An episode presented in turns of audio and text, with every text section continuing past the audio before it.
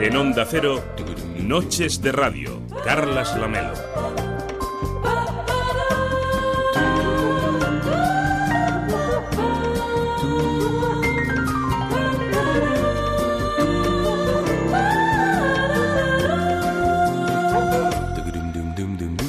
¿Qué tal? Muy buenas noches. Hoy venía caminando por la Rambla y pensaba en los superhéroes.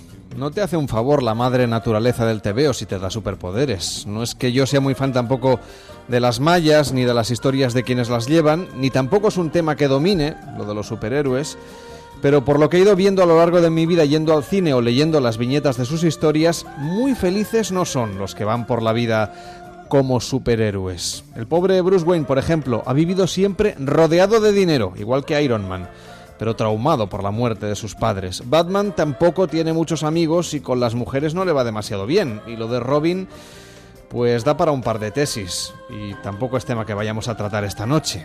Vamos a hablar de otro superhéroe, por ejemplo, el prepuber Peter Parker que es en realidad un pobre chavalín al que le hacen bullying en el instituto, como al Capitán América, que lo rechazan en el ejército por enclenque y que también era huérfano de padre, según la versión que uno lea. Pero la verdad es que lo de Spider-Man o Spider-Man es, es bastante más complicado, porque tiene una relación muy peculiar con sus padres adoptivos, con Ben y con Mai.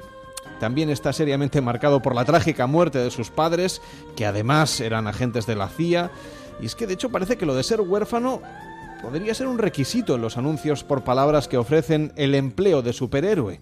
Se ofrece trabajo a jornada completa, repleto de riesgos e infinitas posibilidades de morir con enemigos casi invencibles, escaso reconocimiento de las autoridades y sin el amor del público, porque o bien no sabe quién eres en realidad, o si parece que cometes un error, olvidarán todos tus sacrificios y querrán acabar contigo. Todo un ejemplo del estudio de la opinión pública y de su volatilidad. Así que en el apartado de requisitos de cualquier oferta de empleo para ser superhéroe se valora un cuerpo fornido, aunque esto en el cine ha tenido también vaivenes. Tener una infancia desdichada, que eso parece imprescindible, como el pobre Kalel enviado por sus padres en una nave de emergencia que vuela a la deriva del espacio sideral tras la destrucción del planeta Krypton, es una especie de Moisés espacial. Y la verdad es que esta historia, la de Superman, si nos dicen que la ha escrito Shonda Rhimes, tampoco sería tan increíble.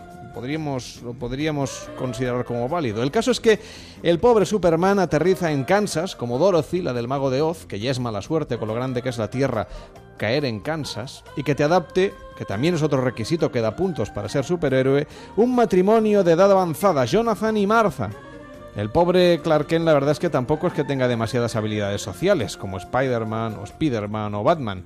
Parece que esa también es una cualidad, es un plus para que te den superpoderes. Así que, puestos a elegir, casi quedarse fuera de la Liga de los Héroes, porque no es nada fácil administrar estas altas capacidades que te convierten en un marginado social condenado a salvar la humanidad con tus mallas, en lo que parece una adolescencia que se alarga y que además está muy mal llevada. Ten cuidado en qué te conviertes. El chico ese, Flash Thompson, posiblemente se lo merecía, pero el hecho de que puedas atizarle no te da derecho a hacerlo. Recuerda que un gran poder conlleva una gran responsabilidad. ¿Tienes miedo de que me convierta en una especie de delincuente? Deja de preocuparte por mí, ¿vale? Algo ha cambiado, ya lo solucionaré. Pero no me sueltes el rollo. Hoy en Noches de Radio nos preguntamos por qué nos gustan los superhéroes si en realidad son unos pobres infelices. ¿Cuál es vuestro favorito? ¿Os gustaría tener algún superpoder? ¿También pensáis que es una adolescencia un poco larga esto de ser superhéroe? 93 3 43 54 50 noches arroba onda 0.es y notas de voz de WhatsApp en el 676 760 908 676 760 908 en las redes sociales facebook.com barra noche radio y arroba noche radio en Twitter. Dice ese hombre Carlos Amelo, por ejemplo, Juan Gómez Jurado sería un superhéroe de película. Buenas noches, gente de Noches de Radio. Bueno, mmm, candidatos no nos faltan. Rubén Martín dice, muy buenas noches a todos, Carlas, y a los que te escuchan también. Bienvenidos todos a una madrugada más de Noches de Radio. Dice Rubén también, hoy en día, sobre todo en España, los superhéroes son los futbolistas, y para mí es Messi, por su fundación de ayuda a niños con cáncer. Esto es lo que nos decís en las redes sociales, mandándonos también vuestras notas de voz al 676 760 908.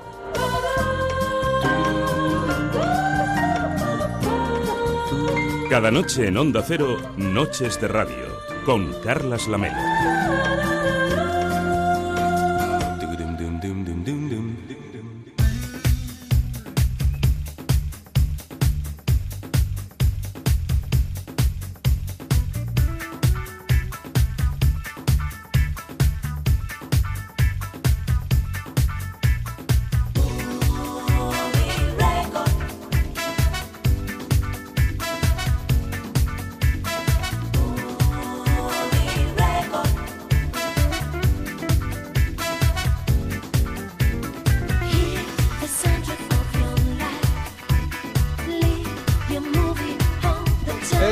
La madrugada y 10 minutos, las 12 y 10 en Canarias. ¿Qué tal, Pablo Mérida? ¿Cómo estás? Muy buenas noches. Muy buenas noches, Carlos. Hola, David Sarballó. ¿Qué tal? Muy buenas noches. Buenas noches. Nos dice José María en Facebook, hola, yo soy fan de los superhéroes, pero mi favorito desde peque es Spider-Man. Me regalaron un muñeco y ahí empezó mi, fantas- mi fanatismo por ellos. Un abrazo para todo el equipo del programa desde Algeciras. Y Publio Cornelio Escipión dice que su superhéroe favorito es Batman, después era mucho de Lobezno y de la antorcha humana. Antorcha humana. No le hemos dedicado espacio en la portada, pero podríamos haberlo hecho. O José Uriol Goday que dice mi héroe favorito no es de los clásicos, es el héroe del sentido del humor, Mr. Bean. Bueno, no sé si tenía algún su- superhéroe, hay superpoder en Mr. Bean, o si tiene algún superpoder. El osito, quizá. Podría ser. Dice de ese hombre me gustaría tener el superpoder de poner en órbita de una patada al bullate a T2. Ah, es que claro, me escribís y me, si os coméis la mitad de las letras me cuesta mucho leer. Bien, a todos los corruptos del país por lo menos. Es un super, es un superpoder interesante este. ¿eh? Bueno, ¿qué tal, Pablo Mérida? ¿Cómo te ha ido el invierno? Bueno, pues ha ido bien. ¿Sí? Hemos eh, pasado el invierno como los osos, hibernando. Lo tuyo ya es reincidencia, volver aquí Sí, sí. otra vez más. A mí me gusta mucho. A mí tener la oportunidad de estar aquí con vosotros y con todos los que nos escuchan es un auténtico placer. Eh, David Sarroyo ha ido al cine esta última semana, Eh, si no he dormido apenas como para ir al cine. pero dormir está sobrevalorado. Sí, pero sé que Pablo ha ido y nos, la, nos va a explicar. no he ido yo a confío ver- en él. Yo no he ido a ver Dunkerque, no he podido, pero quería. Mm. Con eso no vale, ¿no?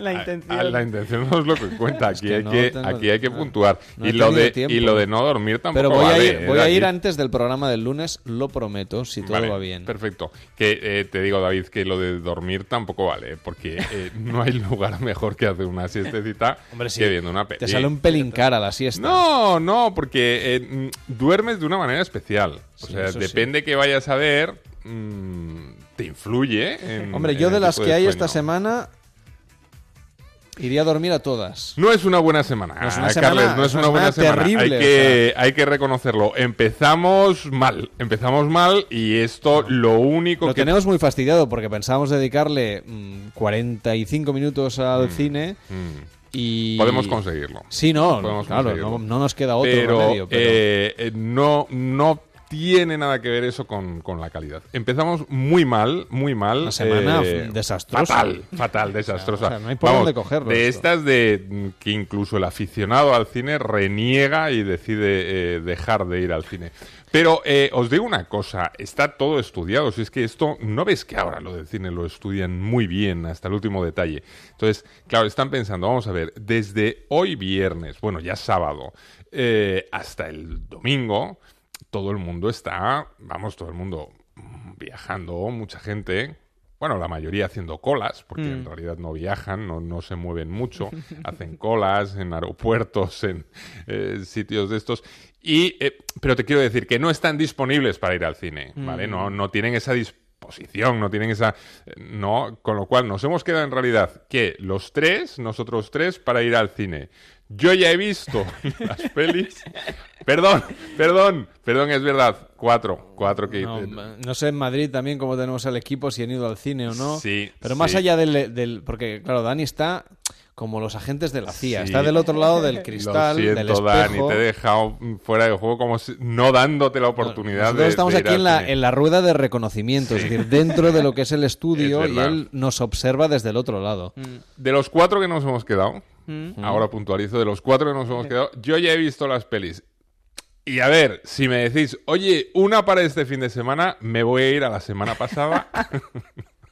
Con lo cual, esta semana no es buena, ¿vale? No es buena. Pero esto no significa nada, tenemos mucho Fíjate si no es por buena, delante. que, por- que han colado una película de última hora que luego comentaremos, que se llama que- Ligones. Sí. Que hemos estado viendo el tráiler porque, Sí. porque no estaba previsto que se estrenase No, no, no, esta no, no, película, esto- que es del año 2016, es decir, le ha costado estrenarse. Y encima la han tenido que colar en secreto. Sí, eh, exacto. A última hora ha entrado, luego hablaremos de ella, pero es que hay algo que me inquieta todavía más de esta película. Claro, para que veáis el criterio de Internet, no os fiéis de Internet nunca. Mm. En la web de fotogramas, que en principio parecería Sí, sí. que es un sitio donde, del que uno debería fiarse, claro, las estrellas en la web no las ponen los críticos de fotogramas, las pone la gente. Ah, no, claro. Tiene 4,7 sobre 5 de puntuación. esta ¿Qué me dices? 5 estrellas. Pero escucha, ¿cómo se pone exactamente claro, esto? eh, Porque No, cualquiera. Entonces, todo el equipo del- de la película debe Ya. haber entrado en fotogramas. Es una suposición eh, infundada. malévola. Yo voy a, voy a votar ahora mismo. ¿Cuántos les po- ¿Cuánto le ponemos? Es que ya a votar le estás poniendo algo. Bueno, pero algo hay que poner. Puedo poner uno, puedo poner dos, puedo poner tres. No hay menos. El, el mínimo es uno, entonces. Ay, ¿puedes poner hasta menos cinco? No.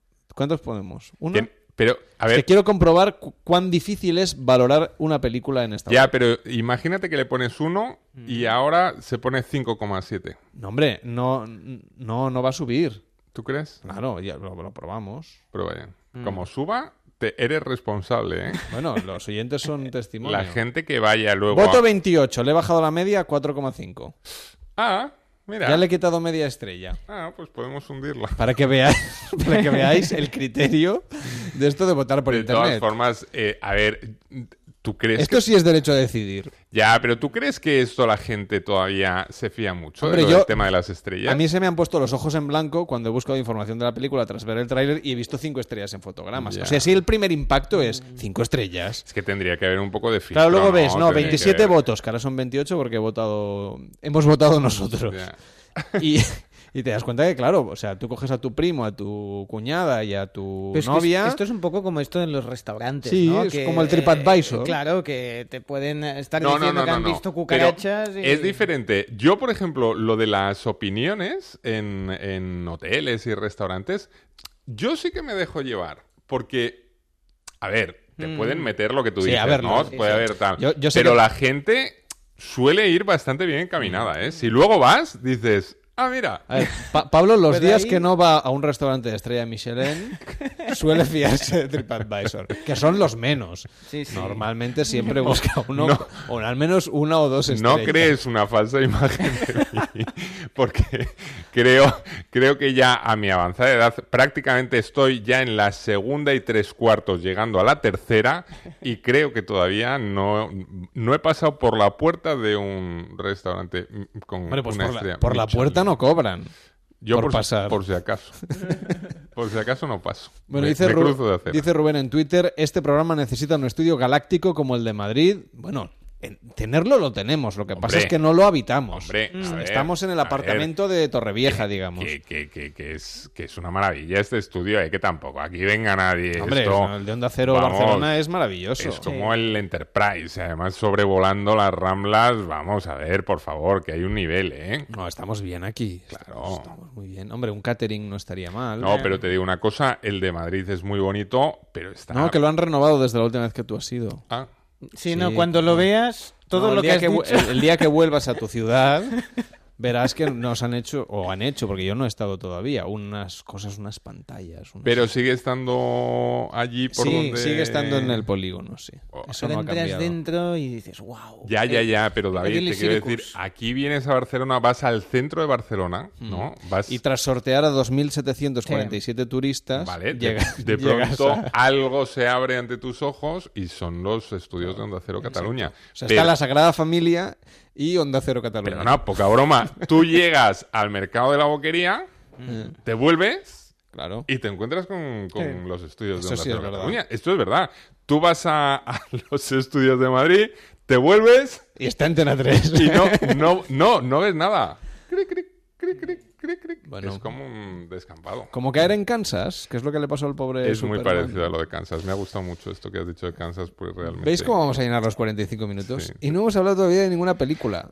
Ni siquiera de Spider-Man o Spider-Man. Esto tenemos que pedirle al Fundeu o, o a, la- o- o no sé, o, o a la Real Academia que nos diga cómo lo tenemos que decir. Vale. Yo, yo os digo una cosa. O sea, podríamos decir idos a ver Spider-Man o idos a ver Spider-Man. ¿Cuál sería la expresión correcta? Yo creo que la correcta, en plan muy English, muy British, sería Spider-Man. Mm. Pero yo por la... Cuando era pequeño y me iba a comprar un cómic, claro, yo al del kiosco no le decía el último de Spider-Man. Yo le decía Spider-Man. Y no decías cómic.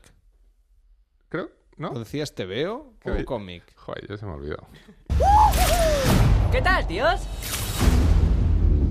¿Y para ser un vengador se pasan unas pruebas o una entrevista? Hazme un favor. ¿No puedes ser un amigo y vecino, Spider-Man?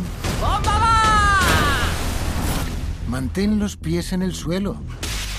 ¿Eres el Spider-Man de YouTube? ¿Reunirías un ejército de arañas? No, Ned, no. ¿También le conoces? Le mangué el escudo. ¿Me pruebo el traje? ¿Cómo mola? A los ricos y poderosos como Star no les importamos. El mundo está cambiando, chicos. Nos toca a nosotros. Estas armas son súper peligrosas. Oye, Peter, olvida a ese monstruo volador. Hay gente que se ocupa de esas cosas. El ferry de las armas ilegales salía y media. ¿Lo habéis perdido? O soy yo que me estoy haciendo mayor, Hmm. o este Spider-Man es cada vez más prepuber. Sí, es, es jovencito este, ¿eh? Este es, bastante jovencito y es un poco pesado. Es el problema que tiene, que es eh, el personaje de Peter Parker.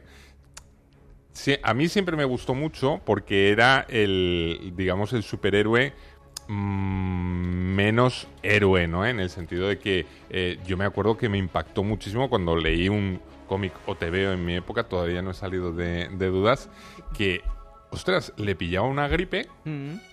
y el tío tenía que ir a hacer de Spider-Man con gripe, estornudando hecho polvo, ¿sabes? Encontrándose fatal y entonces un malo se daba cuenta y aprovechaba y le, le daba estopa. Y eh, claro, aquello era... ¡Hala! O sea, los superhéroes pasan la gripe, era una manera de, de humanizarlo al máximo, ¿no? Y entonces siempre tenía este detalle Peter Parker de, de ser como muy, bueno, muy cercano, ¿no? Muy, muy próximo. Eh, Aquí se han pasado. Lo han hecho tan próximo, tan próximo, que llega a ser un poco mm, pesado, ¿sabes? De esto de decirle, pero bueno, calla un poquito, hijo, porque estás todo el rato ahí haciéndote el graciosón y, y ya mm, es un poco cansino. De todas formas, fijaros que eh, Spider-Man eh, se ha convertido, no cabe duda, en el buque insignia de, de las adaptaciones de- del cómic a la pantalla. Porque ya empezaron a comienzo precisamente del, eh, del nuevo siglo, del siglo XXI, con eh, la trilogía eh, protagonizada por Tobey Maguire. Y luego llegó una doble entrega protagonizada por Andrew Garfield, que, bueno, ya la elección ahí era un poco más fastidiadilla. Y ahora llega este Tom Holland, ¿no? Con esta resurrección de Spider-Man. Si alguien no se acuerda de Tom Holland, es el niño de lo imposible. Vale. Que ha ganado unos kilitos de más, pero tampoco mucho. No, y ha crecido un poquito, pero tampoco mucho. Eh, y es verdad que da una imagen bastante, eh, bueno, juvenil, tirando casi a... No, porque es que Spider-Man estaba en el instituto. Bueno, Quizá lo, lo anormal era lo de las últimas No, películas. no, no. Eh, de- Spider-Man sí parte es en el instituto, luego la cosa avanza, se llega a casar. Te quiero decir que no es siempre el eterno mm, adolescente, ¿no? La cosa eh, va avanzando. Eh, yo creo que, por ejemplo, la elección de Tobey Maguire estaba muy bien, ¿no? Estaba bastante ajustado y era un tenía ese, ese puntillo entre gracioso y tal que no, no cansaba tanto, ¿no? Lo de Andrew Garfield fue una barbaridad. Y este, yo tampoco lo acabo de ver mucho. Eh, una curiosidad, eh, este Spider-Man, de todas formas, ya se había asomado, como si dijéramos a la pantalla, en la última del Capitán América, la de Capitán América Civil War, que la vimos el, el año pasado, y tenía, nada, una breve aparición cuando se estaba pegando el Capitán América con Iron Man, de pronto aparecía este personaje que era como una, bueno, una llamada de atención de, ojo, que ahora vamos a hacer esto. Ahora las, las pelis estas de superhéroes lo hacen mucho. Lo hicieron también con Wonder Woman en la de Superman contra Batman, que era horrible la película, y, y aparecía de pronto Wonder Woman como una llamada de atención de haremos una película de Wonder Woman, que la han hecho y que por cierto, no lo comentamos en su momento, fantástica Wonder Woman, ¿eh? Yo No sé lo que eres comentamos porque no venías desde el verano pasado. bueno, ya, pero es que no, no me han esperado para... Esta la tendrían que haber estrenado ahora para que yo pudiera... Bueno, aún está, aún está en salas. Sí, fantástica. A Puede ir a ver la me- Wonder Woman o puede ver al enclenque de Spider-Man. Yo entre el enclenque y Wonder Woman me quedo con Wonder Woman, pero vamos, de largo. Entonces, pero da igual, la que estrenan hoy es Spider-Man Homecoming. ¿Qué nos aporta de nuevo? Bueno, pues eso, un nuevo Spider-Man. No vuelven a contar la historia, esto se agradece. De los Vengadores, De- ¿no? de lo del Ah, tío y tal, que esto ya es un poco tal.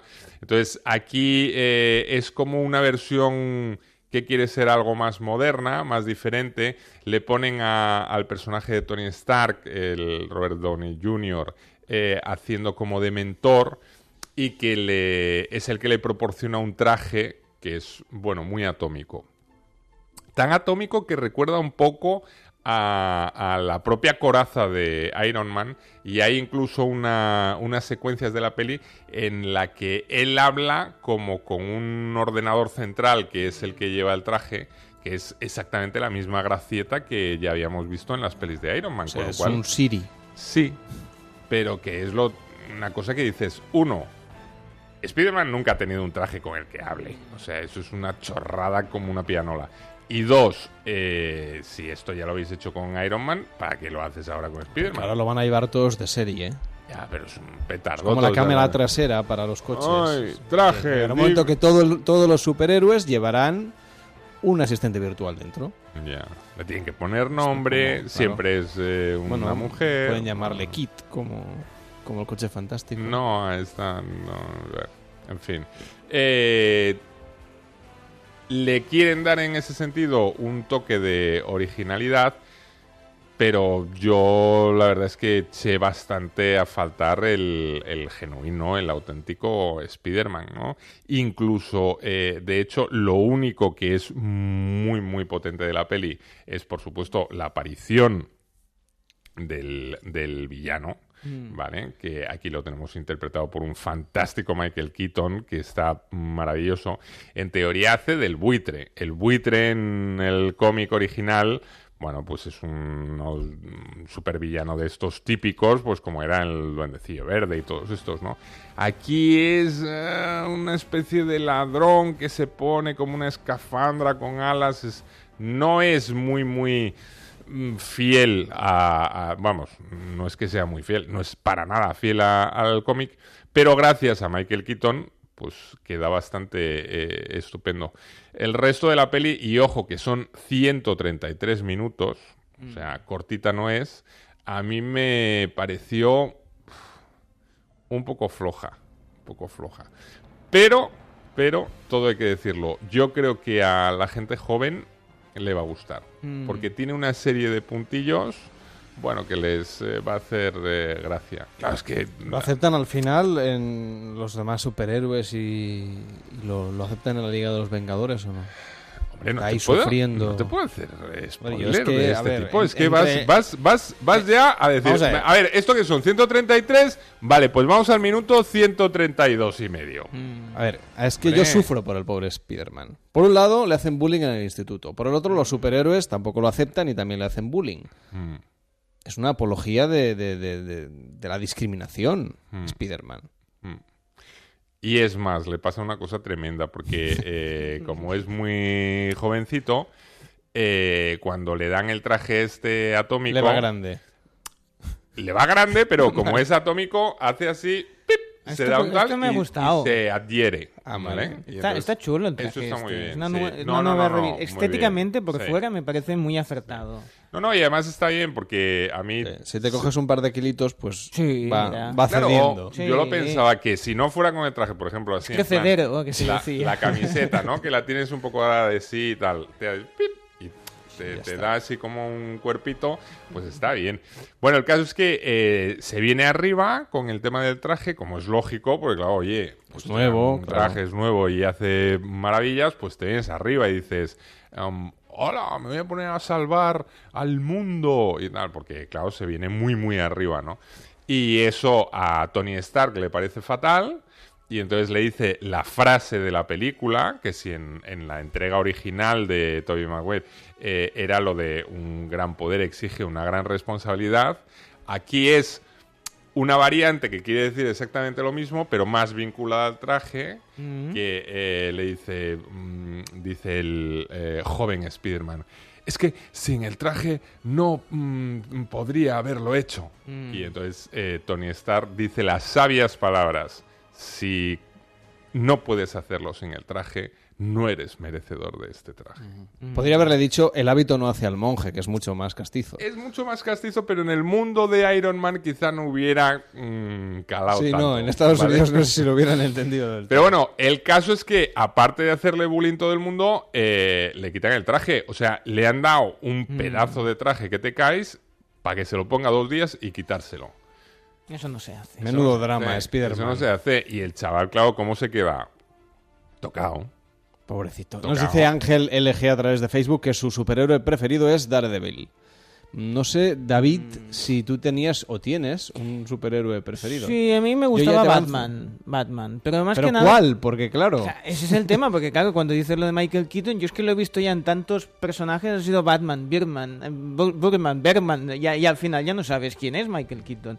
Pero a mí me gustaba el Batman original, el- bueno, por ejemplo, el primero de la película, el del cómic, está muy bien, pero más que nada por todo esto de tener una Batcueva, tener ahí tus cosillas, que durante el día eres una persona más o menos normal y con dinero, o sea, lo tiene todo, y luego tienes ahí tu Bat, lo que sea. Tu batido, tu batcoche, lo que quieras. Oye, está fantástico. Dice Raúl Rodríguez a través de Facebook, yo ya he visto la película de Spider-Man y es bastante buena, aunque me quedé con ganas de ver a MJ pelirroja. Ya. Bueno. A pues ver, ahí yo no voy a entrar. claro. Sí, aquí cada uno... Claro, es que como he, ama- he amenazado a Pablo antes de entrar que no podía hacer spoilers, está, estás encorsetado. Estoy ¿eh? aquí que no... Bueno, no sé si hacía falta la película de Spearman. Lo que probablemente no hacía falta era la cuarta entrega del diario de Greg. Hay un nuevo guerrero con capa. Un nuevo lanzador de telarañas asombroso. Y ahora hay un nuevo héroe que se atreve a ser un pringao. ¿Estás de broma? Si he aprendido algo de mis años de niño es que no tienes ningún control sobre tu vida. ¿A quién le apetece nuestro super viaje? De 20th Century Fox. Una nueva generación de pringaos sale a la carretera. Yo creo que ya está todo dicho, ¿no? No, no, no, no, no. Esto hay que, esto hay que dedicarle unos momentos porque yo sé que hay gente que ha sido, ha crecido prácticamente con el diario de Greg. Eh, es un fenómeno editorial, ¿no? Creado por Jeff Kinney, que yo creo que ni él mismo todavía da crédito a, porque eh, eh, mm, os iba a preguntar si habéis tenido la oportunidad de leer alguno. No. Yo por eh, cuestiones de eh, los chavales que tengo, sí, y, y es eh, algo insólito que, que haya triunfado editorialmente como ha triunfado, una cosa espectacular. Luego la gente dice que las pelis son malas. Perdona, las primeras tres, comparadas con los libros, son pedazo de obra de arte. O sea, son maravillas del cine. Claro. Porque aquello eh, llevan a la pantalla algo que en los libros ni está, Ya, ya. ni se le espera. Si son... eh, ¿Palabrotas? ¿Puedo No, no se puede decir. Vale. Te voy a decir que, que Juan de nos dice en Facebook, ya para mm, que vayas encontrando tu palabra. Buenas noches, eh, mi superhéroe es el hombre invisible. De momento a Greg no lo han mencionado. Yo te digo una cosa, perdona, ¿eh? No me quiero enfrentar aquí con los oyentes ni causar polémica, pero el hombre invisible, superhéroe, superhéroe, no es, no mezclemos, Pues no mezclemos. ¿Dónde está el límite? Mezclemos. Los Batman, límites están... superhéroes, hay superpoderes tampoco tenía. Batman es eh, superhéroe, Mm. pero el hombre vi- invisible es de la familia de los monstruos de la Universal. Me refiero, no hagamos tampoco aquí. sí, es que una cosa son los superhéroes, lo- los otros los superpoderes, podríamos decir. Entonces, claro, se confunde unos universos con otros, claro. Yo creo que para ser superhéroe o, o has tenido un, un cómic en Marvel o en DC, Claro. o si quieres en Bruguera, Mm. apretándome. ¿eh? apretándome y, desde aquí con cariño lo digo por Super López, Sí. que le tenemos en Barcelona además este verano. eh, están rodando la peli. Eh, si no, no tienes categoría de superhéroe. O sea, si vas a venir aquí en plan de... "Mm, Yo, mi superhéroe está... No. A ver, tienes que tener unas credenciales, tienes que tener unos mínimos. Y yo no. Pero si los oyentes creen que Mr. Bean es un superhéroe, No me quiero ¿quién enfrentar a los oyentes. para llevarle no la soy nadie, a los ni me quiero enfrentar a los oyentes, pero por favor, o sea, yo creo que tampoco podemos estar aquí supeditados a que de pronto, pues eso, me preguntes a mí, ¿quién es tu superhéroe? Super ratón. Mm. Ya. Cuidado. Dice de ese- las peores películas son las basadas en videojuegos, Street Fighter, Mortal Kombat, Resident Evil, eso sí es malo. Vale. También con, comulgas con esta idea que nos dice el oyente. Hay algunas que no están mal, pero ¿Sí? sí, en general son bastante malas. Casi todas las que comenta Bueno, entonces, eh, el pobre Greg o Bueno, el el- afortunado el- Greg se va de vacaciones. No, el Greg se va de vacaciones. ¿Qué es lo que pasa? Que las tres primeras de Greg tenía su propio equipo y un protagonista que era el Zachary Gordon, que bueno, no lo hacía mal del todo. Eh, ¿Qué es lo que pasa? El chaval este, el Zachary este, Zachary, como queráis llamarlo, debe tener ya como unos 35, 36 años y entonces le han tenido que cambiar, porque claro, para hacer de niño de 12 Mm. ya no podía más. Eh, han tenido que poner a uno nuevo, que no tiene la misma gracia y bueno, lo han arropado ahí de un reparto en el que solo quería destacaros la presencia de Alicia Silverstone. Mm. Ha vuelto. Ha vuelto, ¿eh? pero es que es muy duro esto que te voy a contar, David, porque tú la vas a recordar y seguro que muchos de los Bueno, en también. Batman. Era, sí, Claro. exacto, Sí, muy bien, sí, hablando de Batman, la teníamos allí. Y un poquito antes, en una peli que se puso muy de moda en su momento, que era Crueles, fuera de onda, que hacía de niña pija super guay y que medio mundo se enamoró de ella porque era como una lolita mm, Y en arrebatadora, ¿no? videoclips también consiguió mucha fama, creo que de Aerosmith, creo que era donde, donde salía. Bueno, en un momento parecía que... Que era lo más de lo más. Pues fíjate dónde acaban las cosas. Alicia Silverstone eh, en Diario de Greg, Carretera y Manta, haciendo el papel de madre. Ya. Es que el tiempo pasa. Es muy fuerte, es muy fuerte. Claro, esto yo entiendo que tú, por ejemplo, que ya eh, has tenido un chaval, tal cual, de pronto vas despistado y dices, venga, te voy a llevar a esta infantil, tal. Y de pronto te encuentras con Alicia Silverstone montada en un monovolumen, con gafas y haciendo de madre, que ha sido uno de tus amores de juventud. Pero, está- Claro. pero se mantiene muy bien, ¿no? No sé. Yo también me he hecho mayor entonces. Yo, yo mi imagen de Alicia Silverstone se quedó Ya, bueno, en, bueno. en la de Crueles fuera de onda con minifalda y leotardito alto. Eh, claro, Pero es que el tiempo pasa para todo el mundo. Pablo, por lo menos no ha llegado a las 50 primaveras. Sam. Samantha, escucha. Me, me llamo Auror, no Samantha. Los bailarines de la compañía Lido tienen apodos. Nosotros somos el Lido de la comida. Samantha es más sexy. ¿Están en la adolescencia? ¿Te llamas? Cindy. Ya, ¿y tu nombre es real? Cindy. ¡Soy yo! Igual que mi madre. Ella también está pasando una mala época. Esto te está afectando demasiado. Es la menopausia. ¿Qué pasa? ¿Tan malo eres? Hay que aceptarlo. Fíjate, ese es 20 años mayor que ella. ¿Sabes qué? Puedes meterte tu anillo de mierda por el culo. ¡No vengas a por mí! ¿Quién es? No sé, pero me ha sentado bien. Disculpen, he tenido que organizar visitas grupales. Es que... Auror, ¿eres tú? ¿Quién era ese? Toto es un antiguo amor. La película sobre la crisis de los 50 en la vida de las mujeres, pero mm, que trata de ser comedia, pero tiene ese punto también, ¿no? De, bueno, que tira un poco del hilo Emotivo. emocional, emotivo, sí. Emotivo. Emotivo. Yo aquí un abrazo muy fuerte al distribuidor, al responsable que ha decidido eh, eh, del título original, que yo entiendo que era difícil de entender porque era el nombre del personaje, era Aurore. Mm. Eh, claro, se enfrentaron ante la, la diatriba, ¿no? De decir, ¿cómo vamos a lanzar una película con el nombre de la protagonista? Es muy fuerte y decidieron titularla 50 primaveras. Muy bien. A veces mm, los títulos son más fieles a lo que va con o sea, los títulos inventados por las distribuidoras, quizás son más fieles a, Y a lo que van a contar. Mm. Poético. Sí, ¿no? 50 primaveras. No sé. Mm, ¿De, de qué, qué nos cuenta esta película? Bueno, nos cuenta eso, precisamente nos eh, se centra en un personaje que es esta Aurore que está pasando un momento complicado en su vida. Eh, se ha separado, ha dejado el trabajo y de pronto su hija le anuncia que se ha quedado embarazada y se ve convertida en abuela. Abuela. Claro, mucho golpe esto, ¿eh? Me refiero que es una cosa que dices, eh, un suma y sigue, que cualquiera lo aguanta. Eh, como tú decías antes, con un toque de humor, con un toque también, bueno, pues de, de intimidad, de sentimentalismo, pero no sentimentalismo oportunista, sino, bueno, del bueno, de eh, mostrar a lo mejor cosas que es verdad que muchas mujeres sienten, pero no siempre el cine eh, habla de ello, ¿no?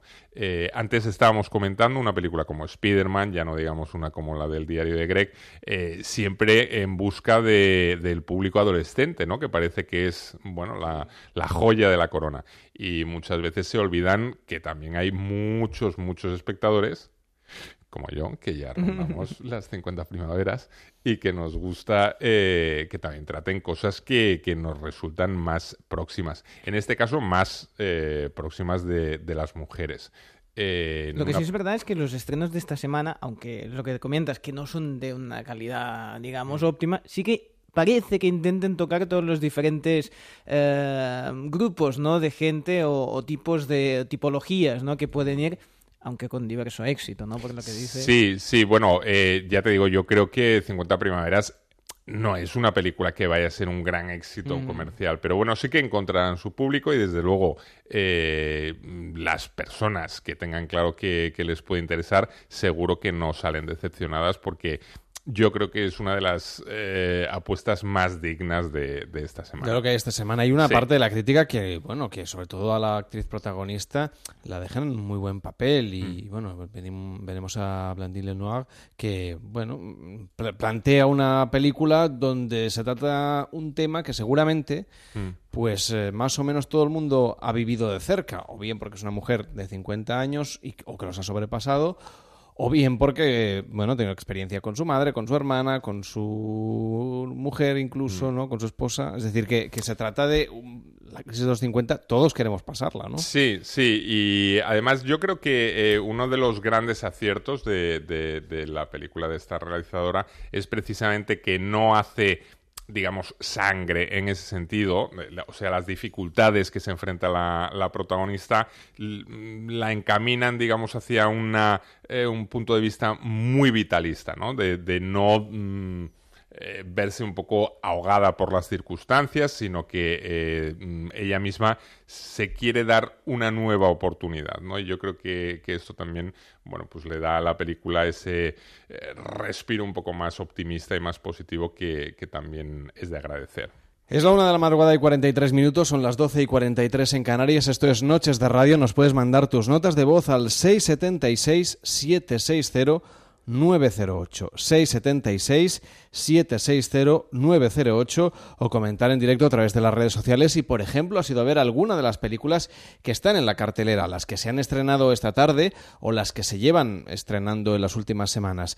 facebook.com barra Noche Radio y arroba Noche Radio a través de Twitter para comentar también una propuesta de cine de terror, porque este verano hay varias películas de terror, algunas ya están en la cartelera, otras van a llegar en las próximas semanas y tenemos el caso de Inside que es una adaptación española, una versión española de la película francesa que llegó a Sitges en el año 2007, que se presentó justamente en el Festival de Cine de Sitges, que se eh, pasa por ser el de género el más importante de nuestro país, y que la verdad es que nos da pie a hablar del género de terror, que yo no sé si en verano apetece mucho o poco, pero al final siempre tiene su público muy, muy fiel.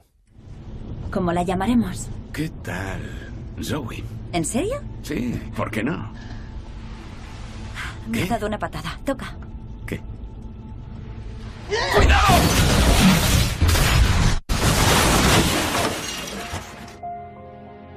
Está perfecta, Sara. Salvo por unos rasguños internos, todo va bien. Muy bien. Estoy lista. ¿Puede llevarte alguien a casa? Prefiero que no conduzcas. Ya no conduzco nunca. No creo que sea capaz de hacer esto yo sola. Estamos aquí para lo que necesites. Me asusta ser una mala madre. Puedes quedarte a cenar con nosotros. Este barrio se convierte en una ciudad fantasma en noches como esta. No tengo ganas de celebrar nada.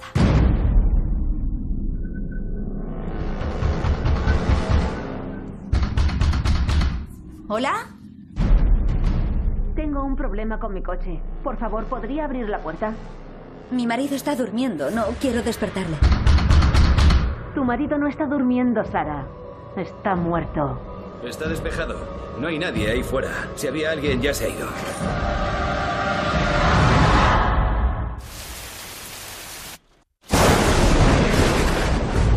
Este trono ya nos dice todo sobre la historia. Estas horas ya no se le pone la, la- la piel de gallina ¿eh? con, con esto. Eh, Insight eh, eh, mm, inauguró el pasado festival de Sitges y mm, hay que reconocerlo, no con un gran éxito. Eh, venía, como ya bien has comentado tú, Carles, de, una es un remake, claro, de una cinta francesa que se titula Al interior y bueno, Miguel Ángel Vivas, su director, la ha querido trasladar con la ayuda de incluso, mm, bueno, gente muy, muy eh, respetada, como es Jaume Balagueró, que ha ayudado en el guion. Y el experimento, bajo mi punto de vista, no les quedó demasiado bien. Todo y así, la, la peli, claro, la premisa, mm, vamos, más terrorífica no puede ser, porque nos presenta a una eh, joven que, está, mm, bueno, pues a punto de, de dar a luz a su primer hijo, que eh, ha pasado por una experiencia traumática por culpa de un accidente de tráfico, ha perdido a su pareja y ha perdido prácticamente eh, toda la audición con lo cual, eh, bueno, pues eh, tiene esta discapacidad, digamos, eh, que la aísla, aparte de que ella ya vive aislada en una casa, pues de un suburbio de estos que, que quedan ahí perdidos de la mano de Dios. Todo tranquilo, todo bien, hasta que de pronto, bueno, como veíamos ahora en el tráiler, alguien llama a la puerta y es una mujer que quiere acceder a la casa Mm. con intenciones Ay. Ay, vaya. Y entonces, claro, tú puedes decir, oye, pues esto pinta muy bien, esto Sí. eh, eh, tiene unas posibilidades atómicas, ¿no? Cuando dices bien es bien vamos a pasarlo mal, ¿no? Que son las que te gustan a ti. Claro, pero- sí, sí, es, es bien de decir, "Mm, esto va a dar un miedo tremendo. claro, tienes a la pobre protagonista mm, casi sorda del todo, eh, embarazada, es decir, mm, muy limitada de movimientos y de tal. Y alguien que entra en la casa, uh, ¿qué, ¿qué quiere? ¿Qué quiere exactamente esta persona que entra? Dices, bueno, pues ya está, la peli funciona sola. No. No te ha gustado. Sola no funciona y no, te quedas un poco así, dices... Yo te quería preguntar, tú que además eh, haces, bueno, tienes muchos libros de terror y eres un, es un género que dominas, eh, claro, cuando se hace un remake de una que ya te ha asustado y, y En ha su sido momento. fuerte, fuerte, Mm. claro, cuando intentas quedarte un poco más corto, ¿no? O sea, un poco más... Porque la primera era muy gore. Sí. Claro, sí. y aquí... eh, Te tienes que la primera, la claro. original, quiero decir, la Mm, versión mm. francesa. Claro, lo tienes más difícil, porque a los que les gusta el género, claro, la comparación será odiosa, ¿no? Sí, pero ya no tanto, yo creo que es por el tema gore en sí, sino es por la, la sorpresa, ¿no? O sea, cuando te, te llega la primera... es- esto es el, el típico dicho, ¿no? De que el golpe, el quien golpea primero golpea dos veces. Eh, esto en el cine de terror es así. O sea, la primera vez que a ti te ofrecen algo, el primer tiburón, claro, mm, te quedas muy pillado, ¿no? Cuando ya ves tiburón 4 vas mm, Sí, sí, como por cierto morbillo, pero Alien, Alien claro, mismo. o alguien mismo o sarnado, incluso si me aprietas, ¿no? Pero te quiero decir que eh, el verdadero impacto lo consiguen siempre las, las primeras pelis. En este caso es verdad que se han contenido no quiere decir que la peli no deje de tener su aquel, ¿eh? Eh, que tampoco es que sea un caminito de rosas, ni mucho menos. Es bastante. Tiene momentos mm, fuertecillos. Pero mm, ha perdido la carga de sorpresa y posiblemente también de, de la frescura que tenía la, la película original, ¿no? Eh, quizá por eso, por, por ser una apuesta pues mucho más eh, rabiosa, digamos, que, que esta Inside, ¿no? Yo te quería preguntar porque este año de, de los estrenos que fueron a, a Sitges se han ido como escalonando Mm. durante todo el año prácticamente y muchas de que han venido de Corea, por ejemplo, se ha estrenado más que otros años. Yo creo que es el año que más ¿Eh que con sí? diferencia. Sí, yo creo que ha sido un, un año, bueno, donde prácticamente lo más interesante ha llegado a, a las pantallas. Y a veces incluso lo no tan interesante. sí, pero bueno, ¿no? Como Eso, mínimo. eso quiere decir mucho, ¿no? O sea, cuando solo llega lo interesante, cuando ya te llega lo bueno y lo no tan bueno, pues quiere decir que, que se estrena mucho. Eh, es una muestra de que desde luego el género eh, de terror y el género fantástico, eh, mm, bueno, pues tiene mucho interés. Y como antes nos avanzaba Carles, para, para estos, estas próximas semanas no va a ser la única producción que vamos a ver de terror. Y curiosamente producciones españolas, que es un, un género donde España empieza a tomar ya músculo de, de manera importante. Una buena posición, por ejemplo, como el resto de películas que se van a estrenar de terror a lo largo del 2017 y que ya están recogidas en el- la guía Cine de Terror, editada en Amazon y que ha escrito Pablo Mérida. O sea que supongo que ya dentro del libro Cine de Terror... a- Perdona, la Biblia. Para, la, sea, bi- la Biblia del yo- género. es que yo no- vamos. no, soy muy entusiasta del cine de terror, pero vamos, si tuviera No. que leerme un libro sobre cine de terror del año 2017, me compraría tu guía. No logro, no logro entusiasmarte, ¿eh? Mira que lo No. intento y yo... Soy, soy de entusiasmo difícil. Prácticamente, prácticamente escribí el libro mm, bueno, Pensando con- en mí. Sí, con, con esa, ese sueño juvenil, ¿no? Que se- esa ilusión de, de niño de decir, bueno, a lo mejor consigo que Carles... eh, Se engancha al cine de terror. Y nada, no. No, es verdad. Y hay una curiosidad que eh, eh, me viene bien a colación con, con Inside, porque eh, no es la única peli que aparece en, en el libro y que es de esta misma cosecha, que eh, utilizan a la madre, la figura de la madre, como la nueva víctima del cine de terror. Mm. O sea, durante mm, décadas anteriores teníamos sobre todo a las estudiantes, ¿no? Las Adolescentes, poca adolescentes, ropa, bikini. Exacto, que en cuanto mantenían... Pero eso es el slash solamente. ¿no? Bueno, no, pero no Eh. solo en el slash, en, en muchas películas eh, realmente la figura del adolescente, fíjate en todas estas de... eh, bueno, Posesión infernal, todas las infernal, eh, Destino Final, que no eran nada de slasher, eh, sin embargo ya apostaban abiertamente por el tema de, de los adolescentes. Pues ahora hay una corriente curiosa que utiliza a la madre, la figura, además, mm, rollo maternidad, ¿no?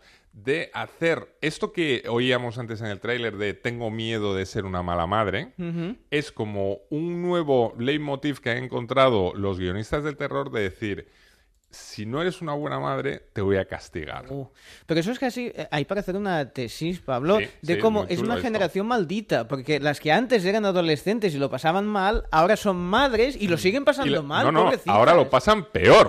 Por eso te digo. Ahora lo pasan peor. No, no, pero es muy curioso este giro porque ya os digo que hay por lo menos media docena de pelis que se han realizado en el último año, que es mucho, eh, que mm, tienen a la figura de, de la madre que la siempre la- la- utilizan un poco el, eh, este recurso de decir, si tú crees que vas a ser una mala madre, lo vas a pagar caro, ¿no?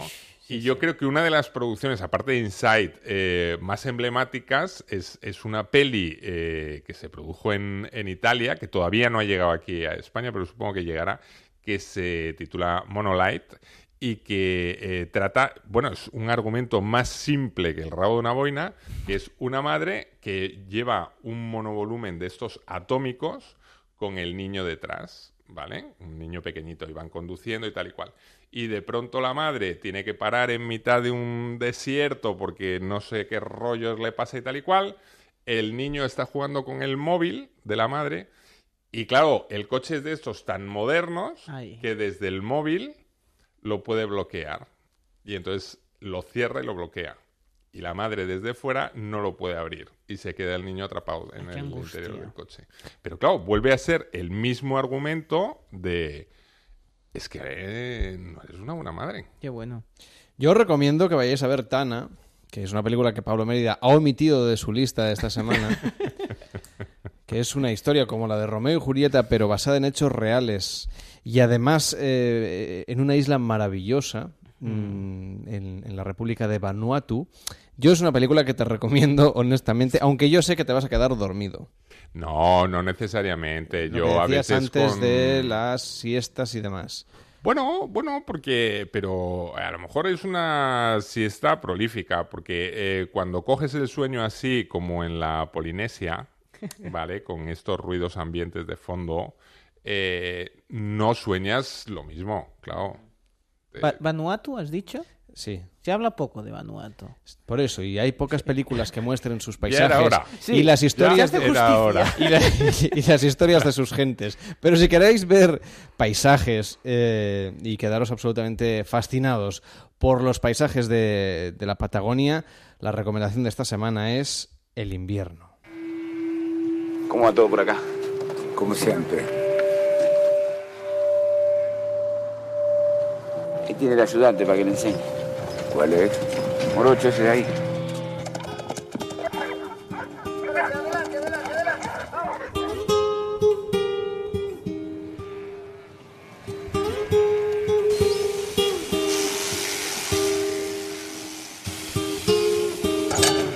Estos sí que son superhéroes. Los que viven en estos rincones de la Tierra donde las condiciones climáticas no favorecen, digamos, una vida confortable, cómoda y tranquila, Pablo. No, no, y una vida dura, como nos transmite una es- esta peli, que es un drama social que retrata, eh, bueno, pues con, con mucha fidelidad, ¿no? Lo que se vive en los ranchos de, de la Patagonia.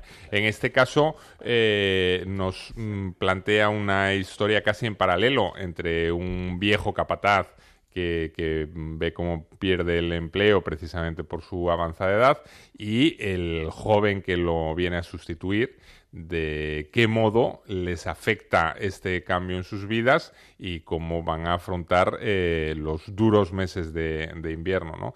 Es eh, una producción argentina desde luego mm, de, ritmo muy alejado a lo que normalmente vemos de eh, las producciones de Hollywood, ¿no? Con este corte así de, ritmo rápido, televisivo, sino es eh, una película más contemplativa, más, eh, bueno, pues de, de ir siguiendo a los personajes.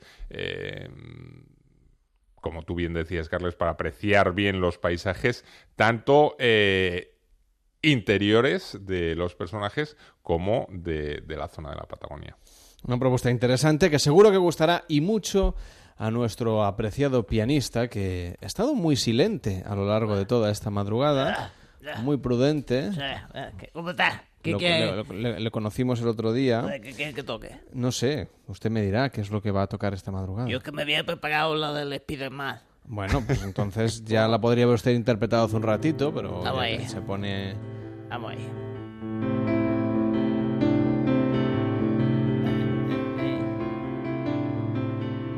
Spider-Man, Spider-Man.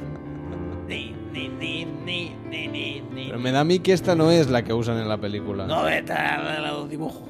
De hace tiempo. ¿Qué es la, qué es la película? Vamos ¿Qué es allá. lo que usted quiere interpretar? Niño, al final, la partitura que... Ahí voy. al final ha sido una imposición de la cadena tener un pianista, no sé. Si no- el aumento de presupuesto de este año Noches de Radio hay que destinarlo a un pianista. No hay que ver grabo también. Vamos allá.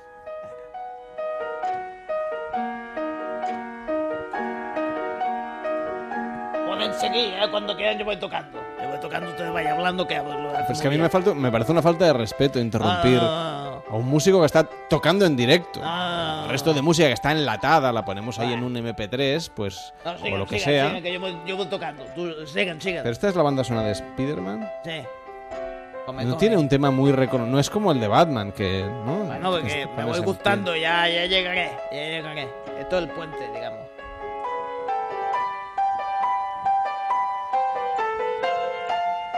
¿Por qué viene solo los viernes usted? Porque cuando el cine, no que, que toque cuando están hablando de otra cosa. Ya me... ¿Qué pasa? ¿Que el, el piano no. Por ejemplo, no encajaría cuando hablamos de moda, o de psicología, o de política? ¿Eso qué es? No, yo, bueno, eh, cu- cuando hablen de sexo igual sí. Sí, Pues pa- ap- pa ambientar un apúntese poco. usted para Vale. tocar la tecla adecuada, eh, ambientar musicalmente. Vengo el próximo día entonces. Sigan, sigan, sigan.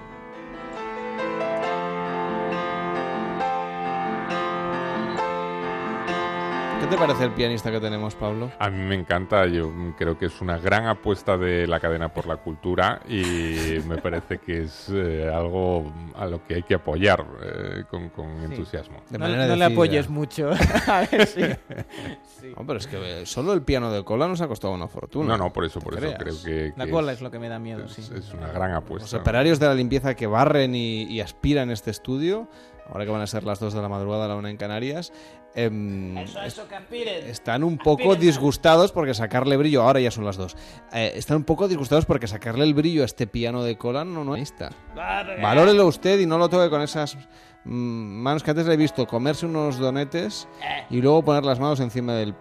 No de las teclas, que sé que las tiene usted muy limpias, sino Bueno. de la cola del piano. Se, se han guardado un poco. Se, se queda, se quedan los, los trocitos de pero la piense que hoy es viernes, hasta el lunes no viene nadie a barrer aquí. Bueno, pues va a quedar bien la cosa. Vaya, yo sigo tocando. Bueno, y el gran estreno de esta semana, que estamos todos haciendo expectantes tiempo no hacerla. No, a ver, que se ha llevado algún premio. O sea, no riáis de ligones, no riáis de ligones, porque es una película premiada. Mm. En concreto, en concreto se ha llevado el premio, eh, ahora me ha salido un banner en el Bueno. eh, eh, a mejor comedia del año en el United Latino de Cleveland en Estados Unidos. Toma ¿Qué te ya. parece? Podéis ir a ver a Cleveland esta película de ligones porque seguramente será más fácil encontrarla en Cleveland que en España. Vamos a pedir algo de beber. Quiero algo moderno. Vas a ser la primera de España en llevarlo. Lo que no quiero precisamente es esto. Que me vas a cortar las puntas y me dejes el pelo como un puto chico. Contacto visual frontal. Sé exactamente lo que necesitas. Así. Para empezar, contacto físico. Tienes restos de la cama. Da confianza. Y ahora relájate y disfruta de tu cambio. Me encanta. Esta noche voy a ir al Ateneo. ¿Qué no te pasas? ¿Qué os dije? ¡Es un genio! Me encantaría aprender su técnica. Yo le pagaría porque me enseñara. David, habla con él. Quiero proponerte algo. David. Sí, sí, pero no será en Madrid. ¿Dónde se dirigen? Vamos a Mérida. Debemos tener el camping controlado. Y ahí hay mucho que controlar. Quiero conocer a una chica. Muy bien. ¿Qué quieres de ella? Quiero formar Bueno, una este es un mensaje para los oyentes de Petrel, en la comarca del Vinalopó Medio, por ejemplo, o para los oyentes de Tomelloso, de Valdepeñas, de Córdoba, mm, de Huelva, de Isla Cristina, de Alcalá de Henares, de la ciudad de Sevilla o de Xiribella, porque son los únicos lugares de España donde se puede ver esta película. Así que consideraos afortunados, eso dice la web ecartelera.com, que yo quiero suponer que, que, que- que lo tiene, tiene actualizada la lista. Es curioso porque ni en Madrid, ni en Bilbao, ni en la ciudad de Valencia, ni en Sevilla, ni en... No, perdón, en Sevilla sí. Sevilla sí, Eh, Sevilla sí, ni- cuidado que sí. hay que En puntualizarlo. un cine. Sevilla sí, Eh, en un cine, muy bien. no se ha estrenado esta película. Y ese que se ha llevado ese prestigioso galardón en Cleveland. No me quiero imaginar con quién compitió en Cleveland para llevarse este prestigioso galardón. Eh, eh, no, no, no vamos a tener la suerte en determinadas ciudades de, verla, pero eh, quizá incluso, bueno, nos, ahorren el, poder dar el, patinazo y que alguien piense que, puede ser una eh, comedia interesante. Porque hay que decirlo, el cine español es fantástico a la hora de hacer comedias, pero de vez en cuando te mete unos truños que eh, también eh, mm, así nos va, ¿eh? El- el cierta eh, tendencia que, que tienen los espectadores de rehuir eh, películas españolas es quizá gracias a, a este tipo de producciones que te hacen arrepentirte de haber pagado ni un céntimo por ir al cine. Oye, con la música del pianista es mucho más dramático esto que estás diciendo, ¿eh? Vamos, a mí se me ha hecho un nudo en la garganta tal que hablaba. Eh, Dicho que daba, daba miedo la película esta. No, esta no daba miedo. Que como no lo escucho... Es no una sé. comedia sobre un campamento para aprender a ligar. Ayer justamente en Noches de Radio y sin saber que se iba a estrenar esta película, porque insistimos, no estaba en las previsiones de estrenos del verano, la han colado eh, esta misma tarde o bueno, en las últimas horas. Eh, ayer entrevistamos a, a alguien que dirige un campamento para ligar en Valencia, justamente. Y, y si yo a saber yo que teníamos una película en puertas eh, comentando esta cuestión, hubiera hecho un En viaje... Puertas, en Puertas también Sí. la dan, esta película. No lo sé, han dicho que pero hubiera hecho un viaje relámpago a Tomelloso, por ejemplo, para poder verla Claro. y comentarla con él. Así, no, que- no lo descarto para la semana que viene. Primero tengo que ver el exorcita, eh, ¿cómo era? El exorcizador de tiburones. tiburones, sí. Y, y- y después eh, mi, mi siguiente deber como presentador de este programa será acercarme a Tomelloso y ver, pues seguramente esta que pasará por ser la película del verano, Ligones. Estás eh, asumiendo desafíos a lo mejor muy difíciles. Muy por encima de mis Muy por posibilidades, encima de tus posibilidades, como suele Carles. ser habitual en mi Que- vida. Que, que- que, tenemos muchas semanas de verano por delante y yo creo que has empezado muy fuerte, ¿eh? El viaje a Tomelloso a ver los ligones, eh, yo creo que es, es una temeridad. ¿Luego hablas de superhéroes? Claro, pero ¿En yo, porque serio? yo me dejo la piel y sin llevar mallas, imagínate, Madre mía. por este programa. Madre mía. ¿Hay que ir a Tomelloso a ver ligones? Voy a Tomelloso a ver ligones. Madre. No hay ningún problema. Y si tengo que en Tomelloso no quedan entradas porque todos eh, los ciudadanos de Tomelloso y alrededores se han acercado, pues me voy a Valdepeñas. Que no, pues me voy a Alcalá de Henares. En el cine La Dehesa Cuadernillos, mañana hay dos sesiones. O sea, que no me coja un ave por la mañana y a las 5 y 10 me plante ahí en, en los cines La Dehesa Cuadernillos. Madre mía. Que hemos descubierto una cosa curiosa y es que es una cadena de cines, es lo de la dehesa, que yo desconocía, y en varios de los cines que tienen en España se proyecta esta película. En los cines la dehesa de, de, de varias localidades, de algunas de las que hemos dicho antes, no sé si es que tiene un, un- un vínculo de cualquier tipo, patrimonial, artístico, Familiar. inspirador, familiar, con los eh, realizadores de esta, de esta cinta. Inquietante exclusiva.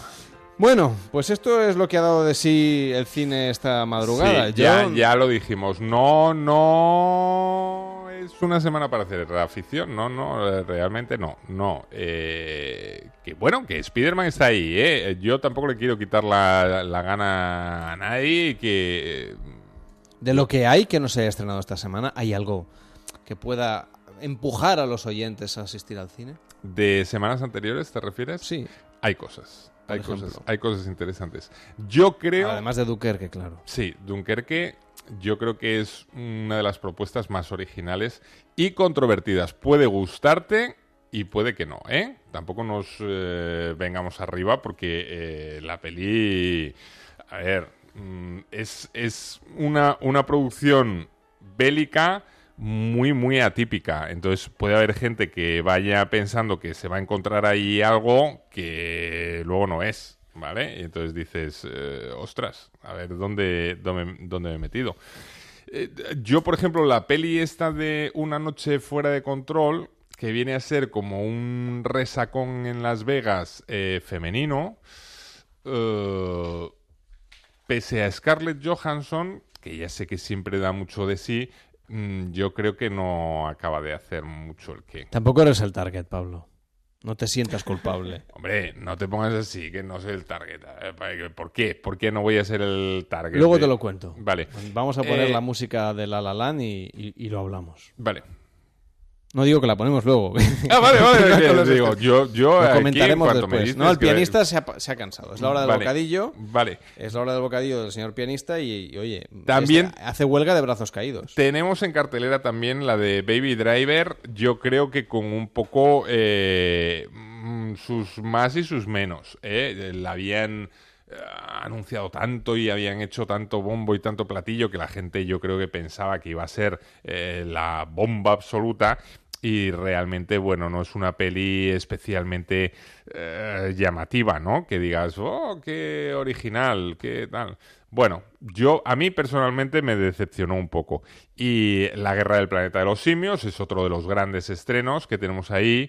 Yo creo que eh, 140 minutos para demostrarnos lo malos que somos los seres humanos con, con los monos, pues, a lo mejor era excesivo, no hacía falta tanto. Si esto ya se nos ve venir, o sea, cuando tú ves a un... Y ya queda contado en, en las primeras. Ya te lo han contado en todas, pero aparte, si alguien todavía no se había dado cuenta que tenemos como ese reflejo un poco canalla, yo creo que de superioridad, ¿no? De decir, es que tú eres un mono y yo no.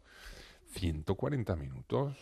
O sea, Bueno, así inviertes el dinero de la entrada y le sacas provecho. No, no, no, y tanto. Ahí, por ejemplo, yo es una de las que te digo que, por ejemplo, para hacer la siesta no está mal. No está mal. Sí, porque eh, tú entras, ¿vale? Y empieza un poco el conflicto, ¿vale? Eh, digamos- Monos humanos, humanos Sí, monos. 10, 12 minutos, caes. Planchadito. caes planchadito, te dejas ir. Pero el si no se han acabado las letras del principio. no, en 12 sí, minutos. pero en el minuto 12 ya te dejas ir, ya tranquilo. Que no te dé muy fuerte el aire acondicionado, o sea, no te sientes debajo. No, porque eso para luego que- puedes tener tortícolis. Exacto. al y entonces te recuperas al 130 y todavía ves los 10 últimos minutos, que es la batalla final. Y, por está. en medio. Mm, Te has, tampoco pegado hay una, mucho, sie- te has ¿eh? pegado una siesta fantástica. te bueno, dice José. Manuel, yo crecí viendo todas las tardes a Super Coco. ¿Lo aceptamos a Ay, Super Coco Super como, como bueno. superhéroe? Super Coco lo aceptamos totalmente y además creo que tendría que estar en el top 10. Bueno, Pablo, te espero la próxima semana para hablar de cine. El viernes será turno de, de los estrenos habituales, pero antes tendremos tiempo de eh, bueno comentar películas de estos ciclos dobles que estamos haciendo aquí en Noches de Radio, ¿te parece? Perfecto. Tengo a alguien que se ha colado aquí en el estudio y que me quiere dar un- una postilla final. Llega el momento de la pausa. ¡Hombre! Momento que aprovecharé para evacuar todo lo mal que se ha ca- generado en mi cuerpo por el nivel de las películas de esta semana. En el señor Roca sí necesitaré un superpoder para poder soltar el proyectil que ni en Deep Impact ni Armageddon se había generado. Tras la pausa más radio, porque más cine de verdad que no. ¿No le apetece a usted ver más películas? Pues no. Está usted ya cansado. Muy bien. Gracias, Pablo. Buenas noches. Un abrazo, desde luego.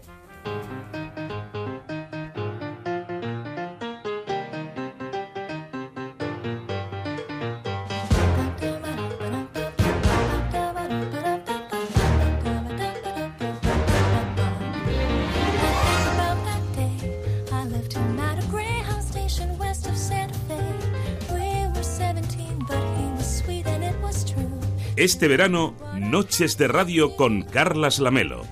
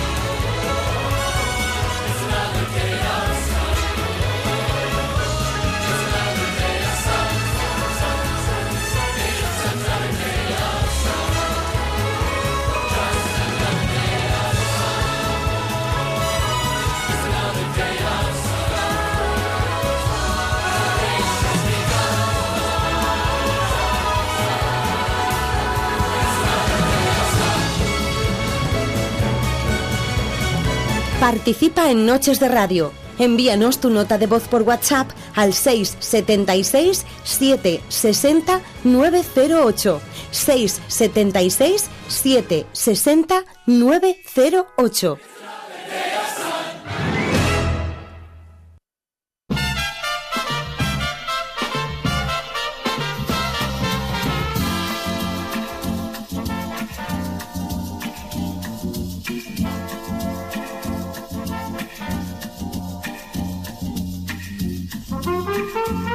Comentado en este primer viernes de Noches de Radio, queremos hablar sobre el mundo del doblaje. No es un tema que sea la primera vez que tratamos, ni mucho menos en este programa, a petición además de los oyentes. Y ya sé que va a haber debate en las redes sociales sobre si es mejor ver las películas en versión original o si hay que verlas dobladas. Haced lo que queráis. Hoy afortunadamente es muy fácil verlas de una manera y de la otra, además siempre legalmente. Y eso no quita que en España hagamos el mejor doblaje del mundo y tenemos a dos actores de doblaje hoy en la mesa, que es Thais Buffon. ¿Qué tal? Muy buenas noches. Buenas noches, Carlas, ¿qué tal? Y hoy tenemos también a Héctor García. ¿Qué tal? Muy buenas Hola, noches. buenas noches. Que es la primera vez que lo tenemos aquí mm, desvirtualizado. Físicamente. O no grabado, digamos, porque siempre Sí, apareces mm, como voz de estas ficciones radiofónicas que hacemos en Noches de Radio a través del mundo del doblaje. Y hoy queríamos comentar casos curiosos de situaciones en las que se han doblado películas cambiando cosas, que es lo que los eh, críticos feroces del doblaje dicen siempre que es tan terrible de ver las películas dobladas y todo Sí, eso. bueno, más que cambiar son adaptar, porque claro, imagínate que sale un personaje que te habla en español y tú estás doblando al español. Entonces toda la gracia se pierde, ¿no? De la película o de la situación. Y esto Héctor nos lo va a explicar mejor, pero hay muchísimos ejemplos, él ha traído cinco creo, Sí. em, eh, en, que, en que hay que hacer alguna cosa, hay que adaptar. El traductor no solo traduce los guiones, sino que tiene que Claro, al- tomar una decisión. A los tiempos, al movimiento de los labios. ¿Cómo es este trabajo? Héctor, además de ser actor de doblaje, también tiene un canal de YouTube muy popular sobre este mundillo. Cuéntanos cómo te seguimos en las redes eh, sociales y a través también del canal de YouTube. Bueno, pues mi canal de YouTube se llama H y bueno, es un compendio de, bueno, hay doblajes improvisados, se habla también sobre el tema del doblaje, lo- un poco lo que vamos a hacer ahora, eh, también hay algunas pequeñas críticas de cine, bueno, es un poco un potipoti de todo. H. H, sí. O sea, es youtube.com barra... Ah, barra H. ¿Y ya? No, o sea, H-A-C-H-E. Ah, o sea, escrito, escrito. escrito tal cual, sí.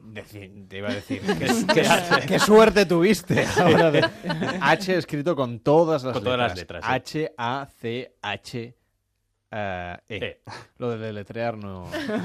Yo, como los americanos, no haría ¿eh? lo de concursar en un concurso de este tipo. Bueno, entonces, tenemos curiosidades sobre el mundo de las películas. Ahora vamos a hablar de estos casos que nos comentabas, pero como decía Thais o como apuntaba, existe la figura del traductor y luego el adaptador, que a veces es la misma persona, que es quien elabora los textos que se dividen en takes y que vosotros luego interpretáis ante el micrófono, como hacemos aquí en la radio, tanto en la parte de ficción como en esta parte de realidad.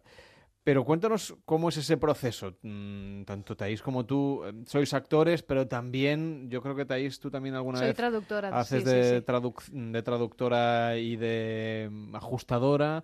¿Cómo hacéis este trabajo? Ah, Normalmente el traductor no es ajustador, sino que el ajustador es una figura eh, diferente, digamos, está especializado en ajustar doblaje, que no es nada fácil. Em, o puede ser el mismo director de doblaje que va a coger la serie, que también es ajustador. Es decir, que es una persona que tiene que poner eh, todo lo que ha hecho el traductor, lo tiene normalmente que mm, comprimir más, porque del, español, del inglés al español aumenta un 20%. Se pierden las sílabas. Eh, o sea, se ganan. Se ganan, sí, sí. decir. Realmente el inglés es mucho más comprimido. Esto me, me lo puede confirmar eh, en Héctor. efecto. A ver, Héctor, veces sí, cuéntanos. sí. ¿Cómo es el proceso? Bueno, un poco lo que comentaba Thais, y al menos en el caso que yo os traigo, que es mm, cuando ocurren, es decir, de la versión original hay algún personaje que habla en español, claro, luego al pasarlo al doblaje en castellano, ¿qué se hace, no? Entonces ahí supongo que también entra un poco la, la función del ajustador, en Sí, saber qué decisión decidir, tomar, ¿no? Decidir qué hacer. Si ah, cambiamos la nacionalidad de la persona, en vez de ser latino o ser español, va a ser italiano o brasileño, que Exacto. también es un, es un caso que presentas. Mm. ¿O qué hacemos? O, o se pierden chistes, se omiten chistes. Esto, esto es un tema que se llama adaptación y es súper interesante ver, ver los casos uno por uno porque cada caso es distinto. Y la gente sí que hace bien en enfadarse porque a veces se pierde, se pierde, pues no sé, la gracia o incluso el sentido. A veces no tienen sentido algunas situaciones, ¿no? Que dos personajes no se entiendan y hay que hacer mega adaptación. Pero eso lo iremos viendo con, con ejemplos. Y es lo que decía Carlas. Si no quieres ver la versión doblada, pues, pues la puedes ver. Apretas un botón del mando a distancia Eh, y lo correcto, cambias. y lo pones, lo pones en original o del DVD o lo que sea. O- vas a otra sala de cine, claro que también las hay. Claro. Lo que pasa es que sí que es verdad que hay mucha gente que nos dice, ya, pero los que vivís en grandes ciudades, en Madrid, en Barcelona, en Valencia, eh, ahí sí hay algunas salas de Hmm. versión original. Pero hay mucha gente en los cines de provincia, que también desgraciadamente están cerrando. Em, sí que es verdad que las pelis que Es proyectan complicado, sí, sí. Pero bueno, siempre siempre existe. Internet y ahora eh, pues casi todas las, las, las cadenas se emiten en, en dual, tú lo puedes cambiar. O sea que yo creo Internet es una, es, es una gran herramienta ¿no? para aprender idiomas y se puede hacer perfectamente. Y el caso del doblaje yo creo que es necesario porque hay mucha gente que no puede leer los subtítulos. Gente mayor, niños pequeños, ciegos, que nos olvidamos a veces de ellos, pero ellos no pueden, si es una película coreana, ¿cómo lo hacen? Porque no solo hay películas en inglés, hay otros idiomas un poquito más raros, ¿no? Quiero decir que yo creo que se puede, pueden coexistir los dos. Bueno, vamos a dejar el debate sobre el mundo del doblaje para que lo aborden otros. Al final en este programa ya lo hemos hecho hace unos cuantos años, así que lo vamos a dejar por ahí. Tenemos ejemplos de Pulp Fiction, por ejemplo. Problemas que os hayáis encontrado en sala a la hora de doblar una película como esta, o curiosidades que podamos expl- explicar, no del rodaje, sino del doblaje de Pulp Fiction. En el caso de Pulp Fiction eh, hay, un, hay un encontronazo de idiomas, es decir, eh, Bruce Willis y María de Medeiros son pareja en, en esta película y al menos en la versión en castellano ellos planean irse a Brasil y entonces Bruce Willis lo que hace es enseñarle a María de Medeiros algunas palabras en portugués. Además, el portugués es fácil. ¿Dónde está a zapataría? ¿Qué significa eso? ¿Dónde está la zapatería? ¿Dónde está a zapataría? Vale, entonces eh, lo que ocurre es que en la versión original no es portugués lo que le enseña, sino le enseña castellano. ¿Dónde está la zapatería? What does that mean? Where is the shoe store? Ah, o sea que en realidad ellos se iban a México. Exacto, ellos se iban a México. Y entonces optaron por cambiarlo a portugués. Lo curioso es que la actriz es María de Medeiros, es una actriz portuguesa, ¿no? Y precisamente Bruce Willis es quien le está enseñando portugués. Es como un poco irónico. Claro, no tenían otra opción, quizá, ¿no? Es decir, o si- haberlo cambiado a italiano. Eh, Suelen Pero- optar. pero eh, además, justo en esta, no hay mucha diferencia en la frase Sí, concreta es- entre exacto, castellano y portugués, sí. con lo cual cualquier que entienda castellano Lo podría entiende entender, esa sí, frase, sí, ¿no? sí. Queda un Claro, poco... claro. Es lo que os comentaba, que a veces hay situaciones un poco absurdas, ¿no? Pero bueno, es la convención del doblaje. Exacto. O sea, en este caso, por ejemplo, tienen que variar mínimamente el destino de la película. Lo que pasa es que, claro, en este viaje supongo que luego no se veían imágenes. No, no, no, no se llega a ver, porque si- hubiera entonces visto, sí que ahí- hubiera Ahí ya resultado tenéis raro. un problema un poquito más complicado, Sí. ¿no? Resolver esto tiene que ser dificilísimo. Es el tema de la adaptación, tiene que tener un poquito de sentido, un poquito mínimo. Bueno, y tenemos también ejemplos de Los Goonies. De los Goonies, película, mítica, sí. producida por Spielberg. Sí, pues en este caso, no sé si os acordáis, eh, lo que es la familia del protagonista tiene una criada que es italiana y entonces el amigo del Ujú. protagonista, Bocazas, le traduce un poco a su manera Sí. lo que dice la madre a la criada. Entonces la criada se queda como muy exaltada, en plan, que me está contando que aquí hay droga, que hay no sé qué. Sí, ¿lo escuchamos? Clar, ¿quieres traducírselo? Se non fa bene i suoi mestieri, la chiuderanno a lei qua, con le cavalette, per due settimane, senza acqua e senza cibo. Bueno, aquí básicamente Bocazas le está diciendo a la criada que la va a encerrar sin comida, sin agua, con las cucarachas, ah, cuando en verdad no es lo que decía la madre, pero eh, en versión original hablan otro idioma. Si no hace buen trabajo, será encerrada aquí con las cucarachas por dos semanas sin agua y sin comida. O sea, que hablaba español. Exacto, la criada es latinoamericana, no, no es italiana. Lo curioso es que los malos de esta película, los fratelli, son italianos. Y entonces ocurre que en algún momento los fratelli habra- hablan entre ellos en italiano y Bocazas está delante y pone una cara de no enterarse de nada, con lo cual no tiene sentido que la criada la hubiera bueno. convertido en italiana. Fue un mal, una mala adaptación en Sí, este caso. podrían haberla convertido en brasileña, ¿no? Claro. Igual como en Pulp Fiction. Claro, Qué sí, bueno. sí, sí. Bueno, En francesa, ¿no? Bueno, Exacto. Bueno, a lo sí. mejor los rasgos no eran Por los rasgos sí, franceses, igual pero a- brasileña, griega, no, sí, sé, pero mediterránea de alguna Claro, el problema es que griega tienes que inventarte el griego. Ya. No es la primera vez que pasa que viene alguna película con algún personaje que se tiene que doblar al idioma al que viene. Porque está pisado, habla a la vez con algo que se va a doblar. Y esto pasa exacto. mucho y cada vez pasa más en chino, en ruso. Entonces hay muchísimos asesores de estudios eh, que se dedican a eso, a asesorar a la gente que está haciendo la adaptación. Curioso. Porque claro, cada vez nos van a llegar, sobre todo ahora con Netflix, y eso vosotros lo habéis notado muchísimo, que hay mu- mucho más trabajo en el mundo del doblaje con estas Sí. plataformas. Em, claro, ya no solo se producen series americanas, sino que llega mucho producto turco, mucho producto coreano, mucho producto japonés. Bueno, japonés quizá ya con el manga y el anime ya hacía tiempo que había. Esto va a implicar que las bocas se van a mover de una manera muy diferente. Correcto, el otro día hicimos una peli rusa, no sé si tú estabas en la, en la combo. Mm, yo creo que no, no. Bueno, era una película así como de acciones, soldados y robots y no sé qué.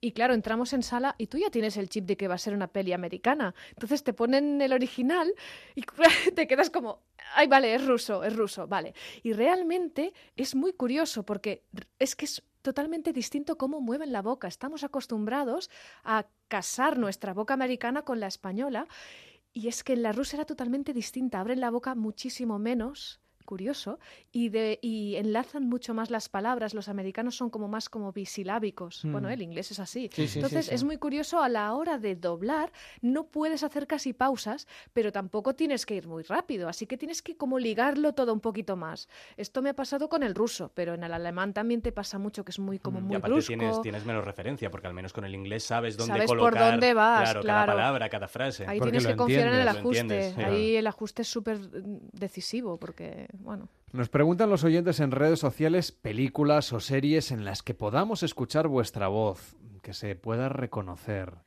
Si tienen Netflix, bueno, yo estoy en algunas series, una de ellas es The Expanse, es una serie, la llaman que es Space Opera, es como de investigación eh, espacial, ahí tengo un personaje que se llama Naomi, o Naomi, no sé cómo lo llaman. Em, No sabes cómo te llaman a ti misma. Sí, es fuerte, ¿eh? es que pocas veces escucho mi nombre. ¿Tú la has visto, David, esta? Que eres La tengo pendiente. pendiente. Sí, Si puedes sí, verla sí. doblada, mejor. Vale, seguro, seguro. Sí, era la única. Normalmente Lo soy de original, pero bueno, si lo está, sé, lo sé, lo esfuerzo. sé. No, a ver, yo también confieso que alguna vez las veo en original, pero con, con mi marido no. En ocasiones veo En películas ocasiones. en Pero lo originales, confieso con la boca original. pequeñita. y no sé, Héctor, si si tienes alguna así. Yo, yo también alguna que otra en Netflix. Hay una que se llama Nowhere Boys. En Ah, la yo que hago- también, ¿Sí? verdad, ¿También estás sí, ahí? sí. Pues yo hago uno de ¿La los tercera protagonistas. temporada, quizá? No, yo en la primera y la segunda. Vale, pues en la son tercera. personajes distintos. Yo hago uno de los protagonistas, son cuatro chicos jóvenes, y yo hago al, al emo, que es un poco el que hace los conjuros. Bueno, es una serie tipo ciencia ficción, fantasía, un No, no, una me- mezcla un poco rara. Me encanta, o sea, os voy a, os voy a escuchar seguro. Que además se llama Nowhere Boys, pero creo que Netflix está con otro título en castellano. bueno, es que Netflix ¿no? a veces con los títulos hace cosas raras, lo traducen un poco a, a su manera. Pues yo estoy en la tercera, mira. Pues mira, Y yo hago casi nos encontramos. y también creo que él hacía de Jerónimo Stilton, ¿puede ser? Sí, en la versión en catalán yo En hacía del ratoncito de dibujos animados, sí, sí. Pues sí, sí. Bueno, pues tenemos ejemplos de los Goonies y también de Terminator, de la segunda Mm, parte en este sí, caso. sí. Sí, exacto. Tenemos, bueno, la, la típica frase de Constantino Romero, que es Sayonara Baby. Entonces les dices sayonara, baby. Sayonara, baby. Pero lo que no muchos saben es que en versión original decía otra cosa. And if you want to shine them on, it's hasta la vista, baby. Hasta la vista, baby. O sea que el español está más presente en el cine americano de lo que nos pensamos. Exacto. Mm. También tiene que ver que el, el protagonista, John Connor, se ha criado un poco con eh, personajes latinoamericanos, porque la, la madre, Sarah Connor, eh, quiere prepararse para el, el fin del mundo, entonces se rodea de, de gente chunga, por así decirlo. Mm. Y entonces, claro, él ha vivido mucho eso y por eso es- esta frase quiere darle un toque así de, de chulería, entonces por eso el hasta la vista. Lo que pasa que aquí, si hubiéramos dejado hasta la vista, no hubiera tenido el mismo rollo, ¿no? Por así decirlo, la misma intención. Pero claro, eso, eso luego ha pasado en muchas referencias de muchas películas, hacen referencia al personaje. Y entonces imagino que en todas las películas dobladas en las que hacían referencia, que Claro. también han tenido que cambiar al, al Cambiarlo Sayonara también al Sayonara. Sí. Sí, Exacto, sí, sí, claro, es un... Bueno, tiene que... Tiene que adaptarse también, ¿no? Sí. Pero se tienen que acordar. Sí, sí, Porque sí, hay gente sí. muy joven que a lo mejor esto no lo ha vivido, no ha visto Terminator. Es que es, para mí es uno de los inconvenientes del... Bueno, inconvenientes no, pero del- de, las versiones dobla, em, no dobladas, las versiones originales. Claro, Sayonara Baby se convirtió en una frase mítica utilizada por los chavales, sobre todo, ¿no? Por los Claro, niños. pero es que en Estados Unidos también llega Claro. hasta la vista. Entonces, todos los eh, creadores que Mm. han tenido esa referencia, luego la han usado en sus películas. No, lo que quiero Claro. decir es que yo me imagino poco a los eh, niños y niñas en los patios de los coles diciendo frases en versión original. A lo Claro. mejor es que me, me- me costará, ¿no? Pero, pero esas eh, frases míticas en la de Sayonara Baby sería seguramente un paradigma. Luego no creo que los niños entre sí se interpelen en inglés, o sí, no lo sé. Bueno, la verdad es que yo ya el tema de patios, Sí, no, sé qué idioma nos queda lejos, ¿no? Nos queda un poquito lejos. Bueno, en cualquier caso, sabemos que Terminator en realidad no hablaba japonés, sino que hablaba castellano. Y Y Ford- aparte Schwarzenegger con un acento, su acento austríaco, ¿no? Y dice, Mm. hasta la vista, baby. Sí, sí. Y tenemos el ejemplo también de Fort Apache, una película de 1948 protagonizada por John Wayne. Exacto, sí. En esta película, pues hay una escena en la que un grupo de cowboys se intenta comunicar con, con una tribu india eh, a través de un intérprete. Bavira Maye, los jóvenes mueren. Aiopa Tarahan Tuaca esto. Las mujeres quedan tristes. No tenemos el clip de la versión original, pero os puedo asegurar que en la versión original eh, este, el jefe Apache no hablaba este idioma indio. En realidad hablaba español. Sí. O sea que los indios americanos hablaban español. Hablaban Para que español. veáis que aunque se doble o no se doble, Aquí el fallo, digamos, era del original. Claro, o sea, aquí es- lo chungo ahí- era el original. Es que muchas veces hay como muchos indios. fallos originales. a los colonos, atención. Pero eso era porque los actores que hacían de indios, en muchos casos, eran, Eran eh, latinoamericanos, sí. latinoamericanos. Claro, entonces, tenían más cerca y no iban sí. a coger a alguien de una reserva para hacer de indio, pues seguramente les habrían pegado Ah. una patada. Sí, ahora posiblemente lo harían más, pero en esa época... En esa época la mm, cosa sí. estaba un poquito así, ¿no? Sí, sí, sí. Pero sí, hay muchos fallos en los originales culturales. Hmm. Acordaros de la película, la de ay, Misión Imposible, ¿no? Que mezclaban sí, sí. Sevilla Sí. Ah, con sí, con Pamplona y que dices, ¿cómo? En cómo conocí vuestra madre, también habían mapas de España Sí. donde las ciudades estaban cambiadas. Claro. Bueno, es, es habitual. Tendrían ¿eh? que Sí, sí, informar una- un poquito antes, ¿no? Otra película de Tom Cruise, la de Noche y Día con Cameron Díaz, eh, había San Fermines en, también por Sevilla, bueno, en el sur. Sí, sí. Es que era como- Sí, no, no, esto pasa mucho y seguramente nos tragamos muchas más de lugares que no sabemos, de Mm. cuando nos hablan de Asia o de África y no, nosotros reconocemos las nuestras, pero Mm. tiene que haber un montón. Sí, sí, sí. ¿Y qué pasa con las películas rodadas aquí en inglés, por ejemplo, cuando Woody Allen vino a rodar Vicky Cristina Barcelona? Pues mira, este caso también es bastante curioso y es que por un lado tenemos a Scarlett Johansson, bueno, y a su amiga interpretada por Rebecca Hall, hablando inglés, ¿vale? Y luego, por otro lado, tenemos a Penélope Cruz y a Javier Bardem hablando entre ellos en castellano. Con lo cual, hay unos encontronazos aquí de, de idiomas. Veamos el, el primer ejemplo en versión quiero original. Juan Antonio, puedo, me quiero quitar esto ya de una In puta English, vez. in English, Maria Elena. When you are here, you have to speak English, all right? Claro, aquí vemos a Bardem que le está diciendo a Penélope Cruz que te- tiene que hablar inglés para que Scarlett la pueda entender. Eh, pero claro, ¿qué hicieron en la versión española? Me quiero duchar, Juan Antonio. Puedo, quiero quitarme esto ya de una puta Tranquila, vez. tranquila, María Elena. Te he traído con la condición de que te calmes, ¿de acuerdo? Claro, en vez de decirle... O sea, no se Claro. parecen nada. Exacto, como ahí fue doblado todo, no tenía sentido que le dijera habla en inglés, Mm. porque Scarlett Johansson doblada habla castellano. Entonces que pues, inventaron, pues no, eh, calma, tranquila, ¿no? Cualquier cosa para tapar eso. Es un- menuda frase inventada completamente. en el Totalmente. Lo que pasa que yo supongo que el cliente, en este caso la productora, tiene que estar de acuerdo con estas mega adaptaciones. Una cosa es que cambies alguna cosilla. Pero yo creo que tiene que decir que sí, porque es que realmente cambias toda la peli. ¿Y a, y a Woody Allen qué creéis que le pareció todo Yo aquello? creo que le pareció bien. a Woody Allen. A, a él le pagaron por hacer Dios película en Barcelona. No lo entiendo. es- Están hablando en, en- en- en castellano. No los entiendo. A, a- a mí que me hablen en inglés. Me gusta Scarlett Johansson. En verdad no la escuchaba, la estaba viendo. Solo... No, no, no sé qué puede- cómo puede ser. Bueno, cuando vino Woody Allen, eh, estuvo rodando aquí enfrente de la radio, justamente. Yo de hecho hice hice De extra, no de extra Yo- bastante privilegiada. Estaba al lado y tuve a Woody Allen, bueno, a 30 centímetros. Yo también, pero porque me bajé a buscar un café y, y a la... No, pero fue curioso porque bajé a buscar a la, a la acera de enfrente de la radio de Onda Cero en Barcelona, que está en las Ramblas, crucé la calle, cogí el café para llevar y no pude volver porque cortaron Ostras. Para rodar. Y, y- Y a mi lado estaba Woody Allen a, do- a un metro. Pues sabéis que yo también lo tuve delante. Yo ¿Ah, dio la casualidad Y que Scarlett fui- Johansson también. Yo de la casualidad que fui al parque de atracciones del Tibidabo y ese día estaba rodando ahí con Scarlett y Bardem. Un par de escenas ahí con las vistas y digo, ostras, qué casualidad. Yo que quería conocerlo además, digo, mira, me lo encuentro ahí Le de dije- casualidad. no le sí. dijiste no, no le dije nada. Había un montón de gente y era como Ah, imposible. No, yo tampoco le dije nada, aunque pensaba, bueno, mm, Yo les menos en la estuve a punto de decir algo a los, a los paparazzis que, que estaban acosando a Scarlett, porque realmente íbamos todas maquilladas, no sé qué, y íbamos en comitiva a la plaza, plaza San Felip Neri, Mm, que es donde aquí se también hacía... es por aquí detrás, sí. Exacto, es donde se hacía una de las tomas en un restaurante, estábamos los extras que estábamos más al lado, ¿no? Y, y teníamos que ir, ¿no? Y, y- y a mí me, me los paparazzis para llegar a Scarlett, que la tenía yo un poquito más adelante cuando íbamos caminando. Y realmente era horroroso. O sea, que la verdad es que se quejan y muchas veces con razón. Actores de doblaje o no, aquí en Noches de Radio. Muchísimas gracias, Héctor García, por venir y hasta la próxima. Buenas noches. Thais, la semana que viene sí que ya hacemos nuestra ficción radiofónica Sí, sobre sí, sí, el mundo sí. del doblaje. De una de las películas, empezaremos con una de las películas que ha mencionado Héctor, no avanzo nada más. Venga, no decimos nada más. Buenas noches. Buenas noches. En Onda Cero, Noches de Radio, Carlas Lamelo. Siempre que vuelve a la casa, me pillas en la cocina, tumbado una hoda harina, con las manos en la masa. Chiquillo. 2 y 35, la 1 y 35 en Canarias, ¿por qué no comer a estas horas? Eh, antes vamos a hablar de cine porque tenemos mensajes de los oyentes. Lilith nos dice dos películas muy recomendables y actuales son Su mejor historia y En este rincón del mundo, que aunque no se estrenaron esta semana, aún se pueden ver en algunos cines. Pues apuntada queda Lilith tu, tu recomendación, tu doble recomendación en este caso. Y Teresa Chávez también nos escribe en Facebook y dice, visto Terminator varias veces, sobre todo las dos primeras.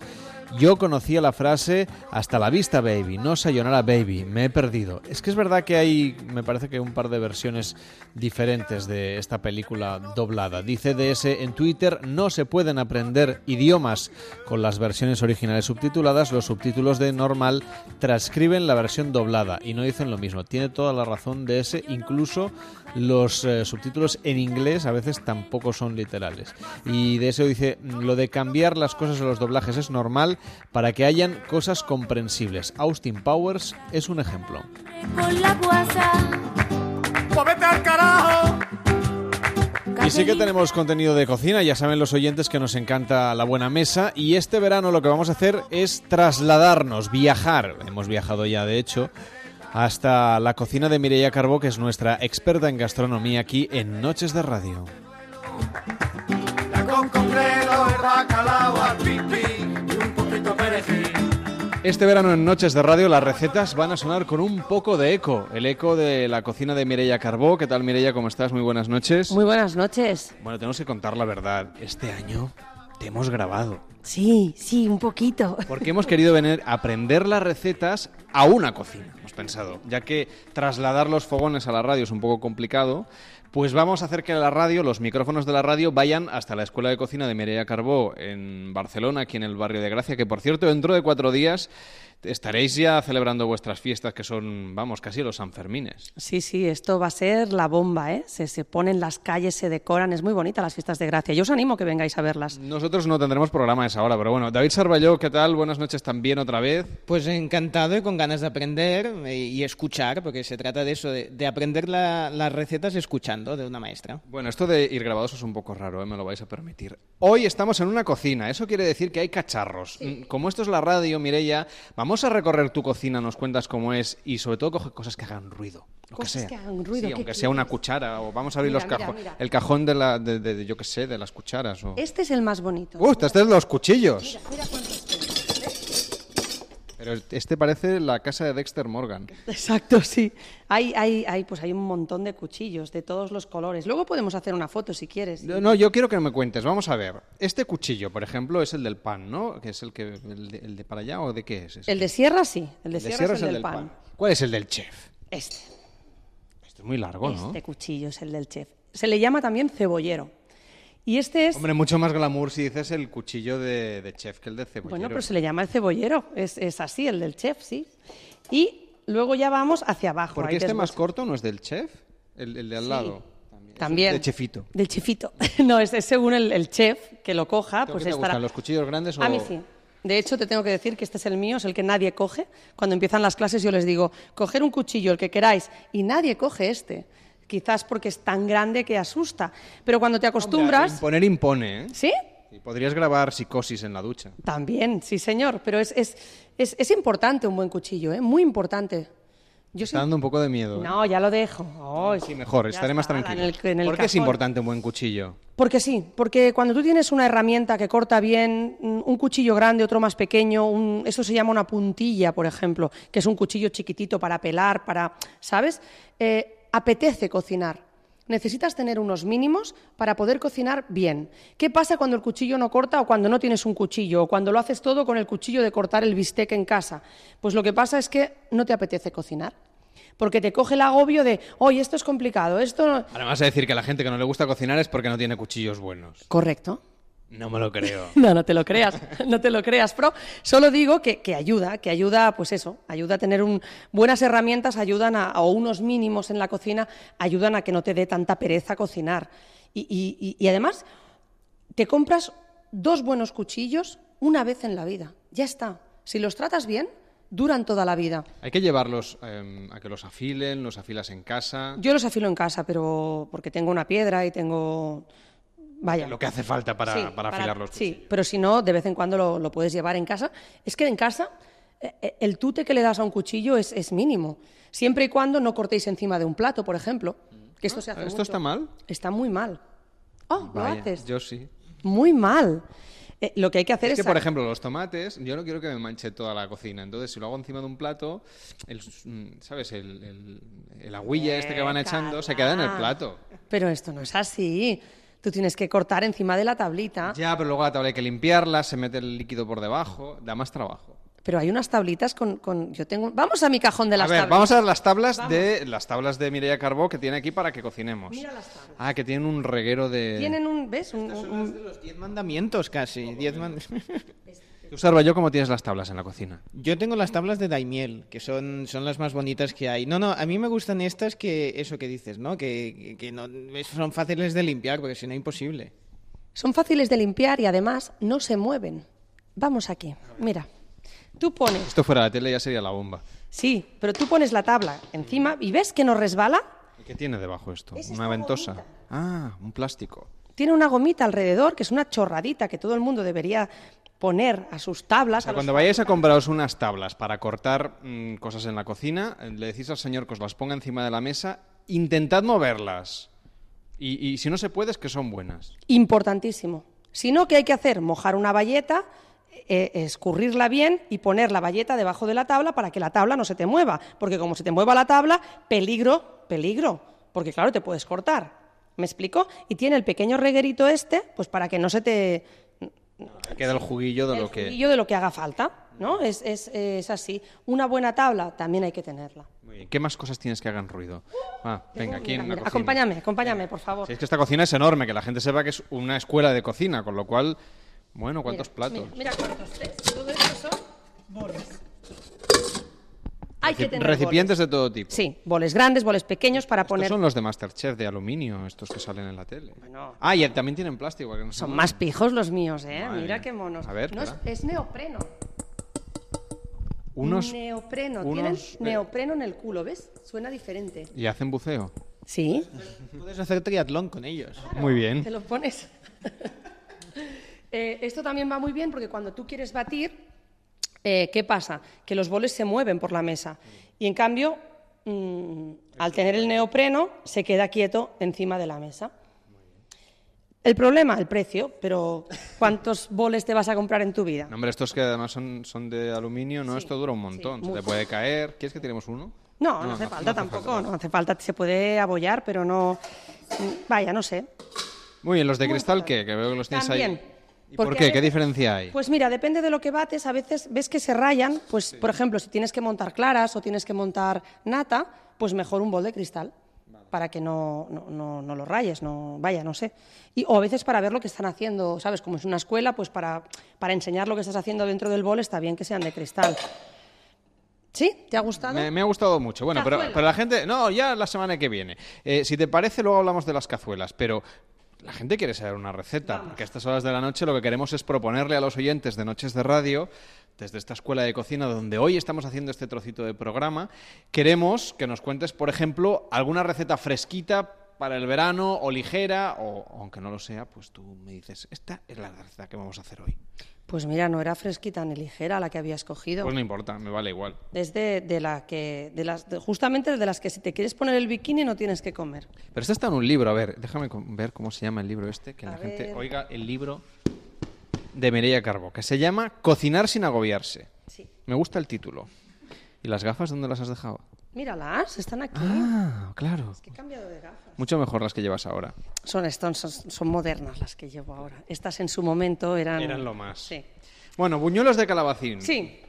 Pero engordan, ¿eh? Engordan un montón. No lo hagáis. En casa no lo repitan. Pero no digas eso, hombre. Sí, claro que La sí. Operación que no lo Bikini ya se ha acabado. Ahora estamos en tiempo de, de descuento. Luego en septiembre ya, ya, ya, ya haremos. Mira, necesitas un calabacín mediano, un huevo, una cucharadita de levadura, la típica, la, la royal, la así, harina, anís opcional si tenéis, y luego azúcar y canela para rebozar y aceite de oliva para freír. De oliva también podríais hacerlo con un aceite de girasol perfectamente. ¿Preparados? Venga. David, atento que te conozco. Totalmente. A ver, toma nota, David. Venga. ¿Qué haces? Lavamos el calabacín con la piel, si le podéis dejar la piel, y lo rayas, lo rayas con un rallador, un rallador normal y corriente. Añades el huevo a esta, al calabacín rallado y lo mezclas. Le añades la harina necesaria y la cucharadita de levadura, de levadura para obtener una masa densa, pero a la vez fina. Entonces la gente que no sabe cocinar se empieza a agobiar en este punto, que dicen, pero ¿cuánta harina? Pues mm, poquito a poquito. No se puede decir poquito a poquito hoy en día. Bueno, vas porque a mí me viene la canción después. Es... Despacito. Sí, exacto. No la vamos a cantar ni la vamos a poner. ¿eh? No, no, no, no, ni hablar. Míralo, esto sí lo sabe. Poquito a poquito.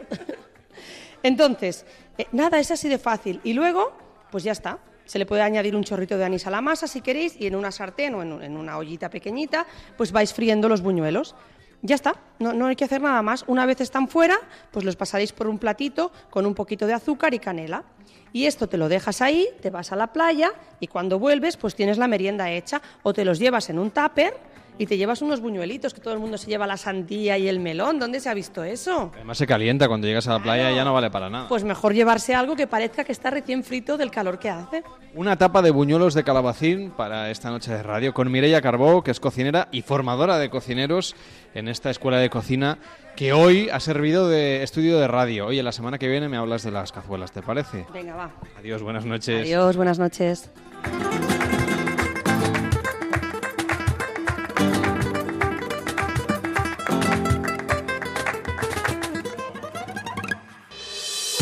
Participa en Noches de Radio. Envíanos tu nota de voz por WhatsApp al 676 760 908. 676 760 908.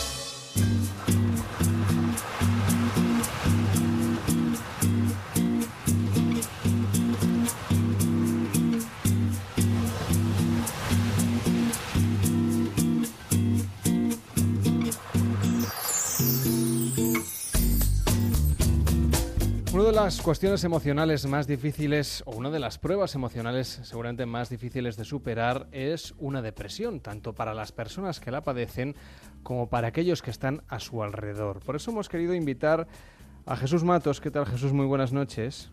Hola, buenas noches, Carles. Que acaba de publicar Buenos días, alegría. Que sí, para empezar, es un título que irradia muchísimo optimismo, pero yo no sé si alguien que ya esté deprimido, con un cuadro depresivo más o menos grave, si verdaderamente que le digan buenos días, alegría, le va a generar algún efecto.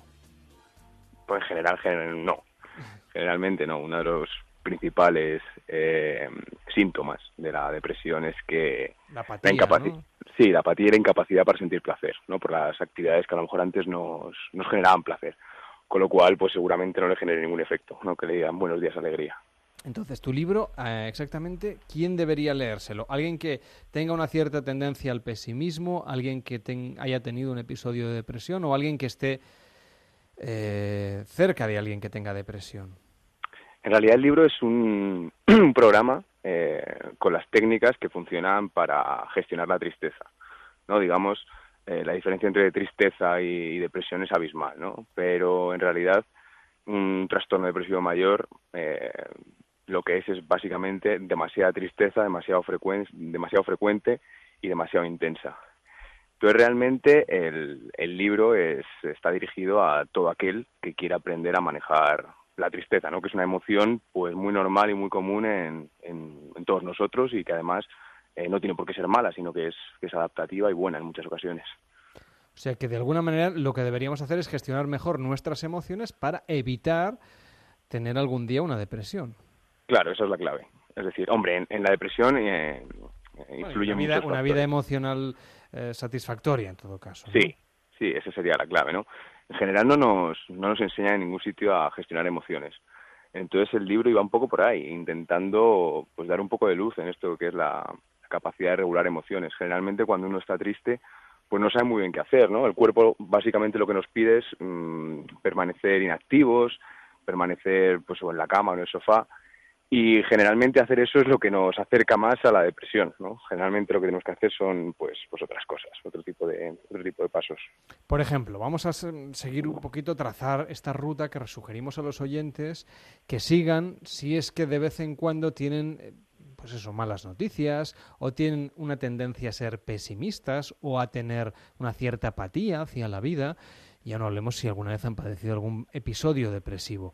¿Qué deberíamos hacer para empezar a cambiar nuestra vida? Aprovechemos el verano, que es un tiempo muy propicio para, no sé, plantar semillas que luego acaben fructificando cuando llegue septiembre. Sí, además es, un, momento perfecto ¿no? para empezar a hacerlo. Pues lo primero que, que deberíamos hacer, no solo si estamos tristes, eh, sino todos, sería activarnos, ¿no? tener, tener actividad en nuestro día a día. Generalmente hay una relación casi directa entre nuestro estado de ánimo y el número de actividades agradables que hacemos al día. Entonces, yo me encuentro con muchísima gente que, que a lo mejor entre semana no tiene ningún momento para hacer algo que, le guste o que le, que atraiga. Y yo creo que eso es un error. Yo creo que mm, tenemos que priorizar nuestro, nuestro ocio, nuestras actividades agradables. Dentro de actividades agradables, pues podríamos tener desde eh, tener, tener una conversación con un amigo, con nuestra pareja, con nuestra familia, o permanecer eh, tiempo de calidad con ellos, hasta hacer ejercicio físico, por ejemplo, que creo que es fundamental, a, pues yo que sé, aprender a, hacer una actividad nueva o invertir tiempo en actividades que nos gusten. Yo creo que sería el primer paso que debíamos tener casi todos presentes, ¿no? Tengamos o no un principio de depresión o, nos encontremos tristes. Sí, es la mejor manera de evitar, ¿no? Caer en, en esta en, la tristeza, digamos. ¿Por qué crees tú que no nos concedemos ni siquiera esos minutos diarios para estar con la pareja, para estar con los amigos o para estar con nosotros mismos? Yo creo que es que vivimos en un, en un mundo que va demasiado rápido y tenemos demasiadas obligaciones. Y yo creo que confundimos muchas veces lo, lo urgente con lo importante.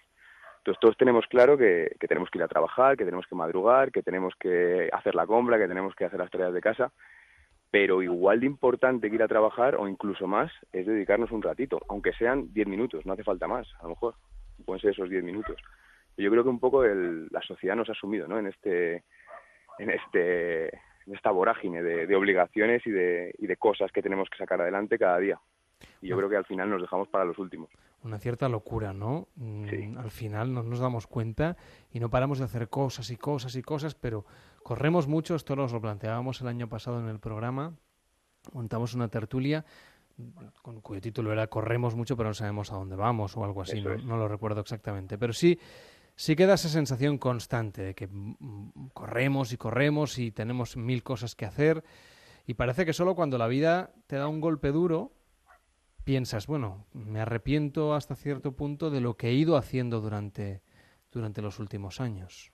Exacto. Además, si, si nosotros vemos al, ser humano en su, en su ambiente natural, digamos que no es que no son las ciudades ni, ni esta sociedad, sino en, mitad de, de, pues del bosque o de la selva, eh, no dedicamos tanto tiempo a, ni a trabajar ni a obligaciones para nada, sino a lo mejor tres, cuatro horas al día ya tenemos todos los recursos necesarios para sobrevivir y el resto del tiempo es eh, interacción con los demás, porque somos animales sociales, ocio, rituales, es decir, ese tipo de cosas. Y al final hemos creado una sociedad en la que no, no, no se parece en nada a nuestro, a nuestro estado natural y yo creo que esa es una de las causas de, de la alta prevalencia de, de problemas de salud mental que tenemos. En este caso, por ejemplo, nos dices que tenemos o dedicamos demasiado tiempo a las relaciones sociales, pero no son relaciones sociales satisfactorias. ¿A qué te refieres? ¿A reuniones inútiles, a lo mejor? ¿A atender compromisos de gente que, bueno, luego no, no nos va a producir retorno? Por ejemplo, ¿no? En, en general estamos, yo creo que más conectados que nunca entre nosotros, es decir, tenemos redes sociales con miles de amigos, pero yo creo que nos que estamos más solos que nunca. O sea, realmente vivimos en una sociedad en la cual no saludamos al vecino que vive al lado. Y, y yo qué sé, eh, es raro, ¿no? Es raro. ¿Y cómo romper que- esa tendencia social que, como bien nos dices, está muy impuesta? Eh, tampoco queremos convertirnos en personas ni antisociales ni, por supuesto, egoístas, que solo No, van a la suya. no.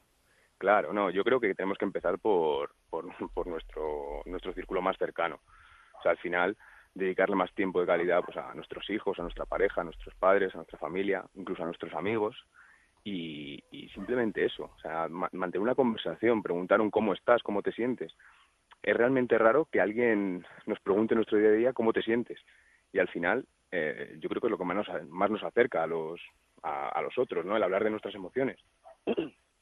Deberíamos romper, como nos dices, esa dinámica, pero, pero ¿cómo empezar a hacerlo? Es decir, la gente se plantea, bueno, ¿a partir de qué momento eh, yo puedo decirle a mi familia, mm, oye, necesito más tiempo para mí? Ya no hablemos de las obligaciones laborales, profesionales, de los amigos, de la familia y de, y de demás historias que seguramente tendremos todos en la cabeza. Pues, por ejemplo, tenemos un montón de, de actividades que, que, que hacemos al día que no nos valen absolutamente para nada. Eh, si pudiésemos, bueno, se ha medido, de hecho, en algún estudio, el tiempo que pasamos mirando el móvil eh, es una barbaridad. Bueno, hay aplicaciones que te ayudan a, a controlarlo, ¿eh? es una locura. Es una locura lo- lo- lo- el tiempo que perdemos ahí. Si vemos el tiempo que dedicamos a estar delante de la tele, de la televisión, también eh, es una locura en general. No digo que la tele sea mala, sino que eh, con moderación, como todo. Si hay un montón de cosas, un montón de cosas que, que nos roban un montón de tiempo y al final lo único que necesitamos a lo mejor son 20 minutos para nosotros mismos. 20 minutos es rela- relativamente fácil de, de sacar en el día. ¿Por qué te da la sensación eh, muchas veces a ti y so- sobre todo seguramente a los oyentes que lo que decías de lo, de lo urgente, ¿no? No tengo tiempo para nada, pero si ocurre alguna cosa inesperada, entonces sí. Somos Claro. como magos, sacamos de la chistera el tiempo que haga falta pues para atender a según qué circunstancia urgente.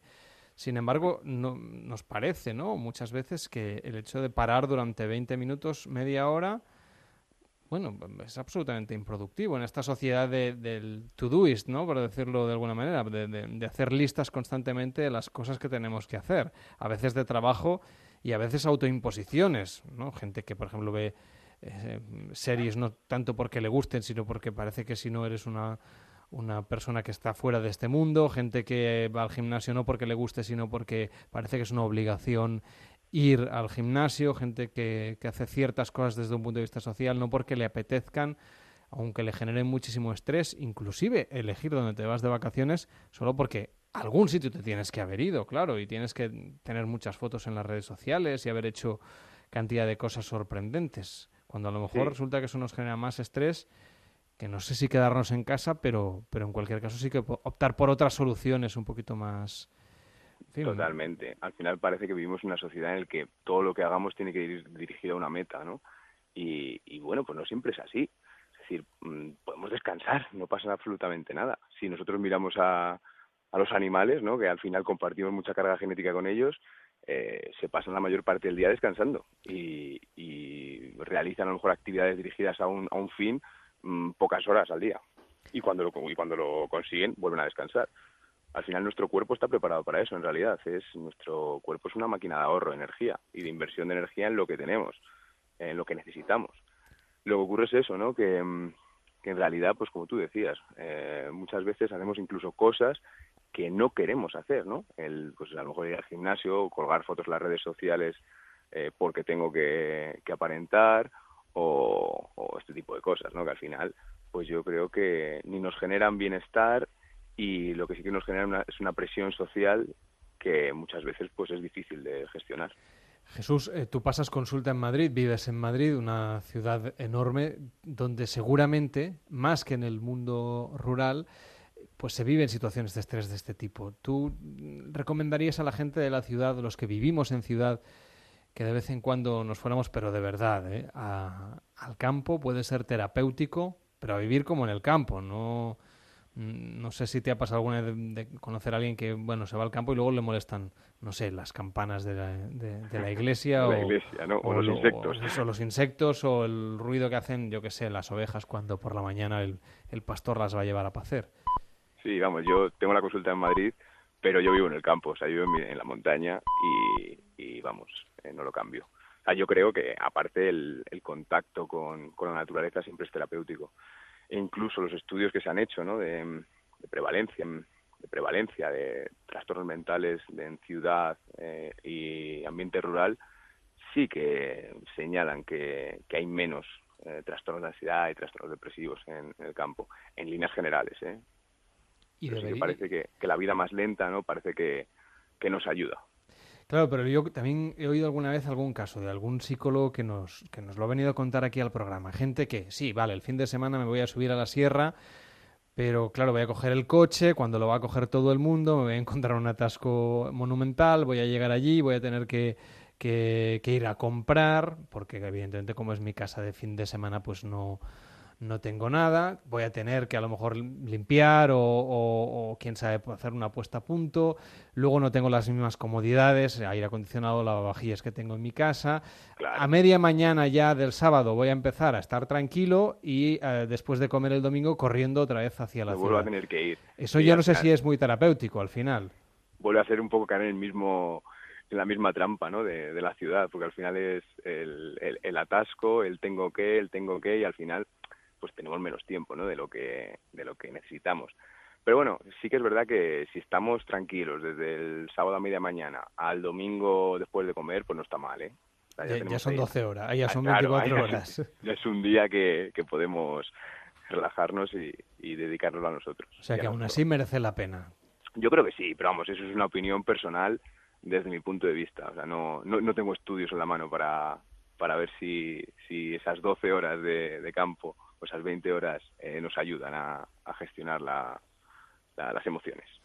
Jesús, ¿qué deberíamos hacer cuando nos levantamos por la mañana? Ahora mucha gente está o ya camino de, de irse a dormir o se irá a dormir en un rato o están intentando conciliar el sueño para cuando se levanten. ¿Qué les aconsejamos?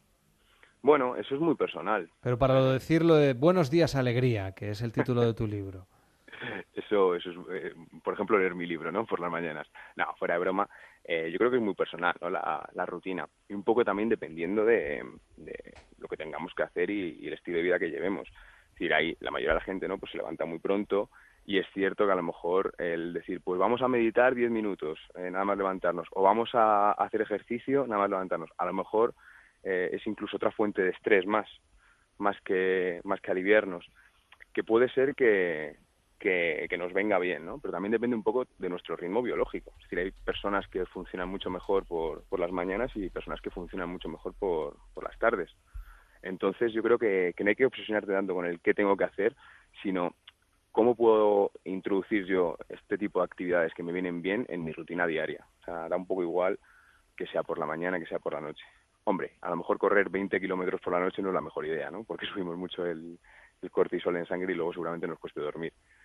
Pero, pero yo creo que en general lo que hay que intentar es el, el introducir, como podamos, este tipo de actividades que nos vienen bien en nuestro día a día. Pues ha sido un placer tenerte hoy con nosotros y poder charlar sobre el mundo de las emociones con este libro que se llama Buenos días, alegría de Jesús Matos. Que vaya muy bien, gracias por estar en Noches de Radio y hasta la próxima. Buenas noches. Muchísimas gracias, Carles. Noches de Radio. Onda Cero.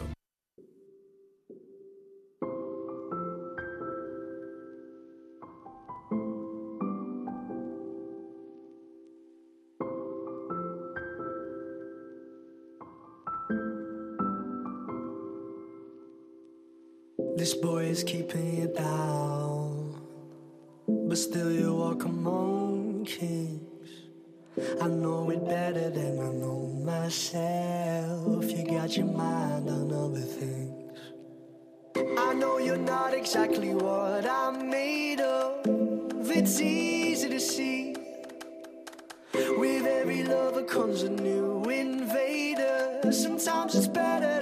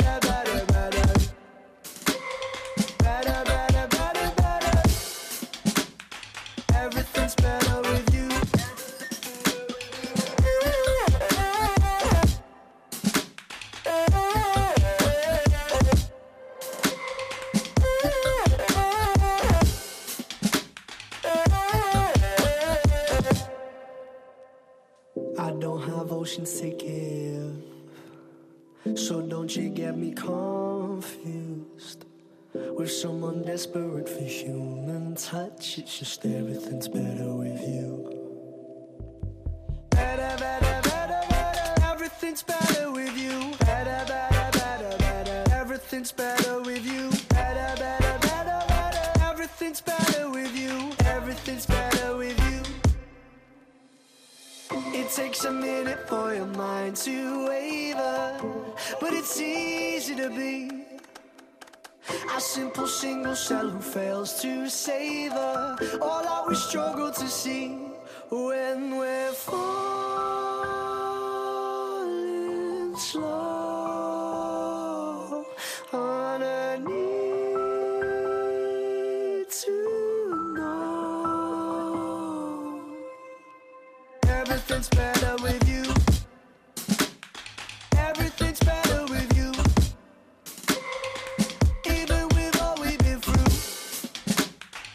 Everything's better with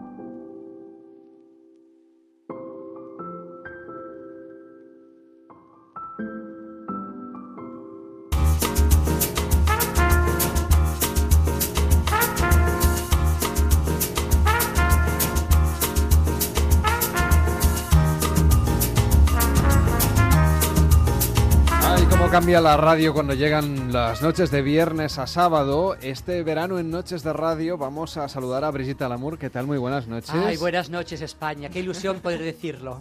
¿Verdad?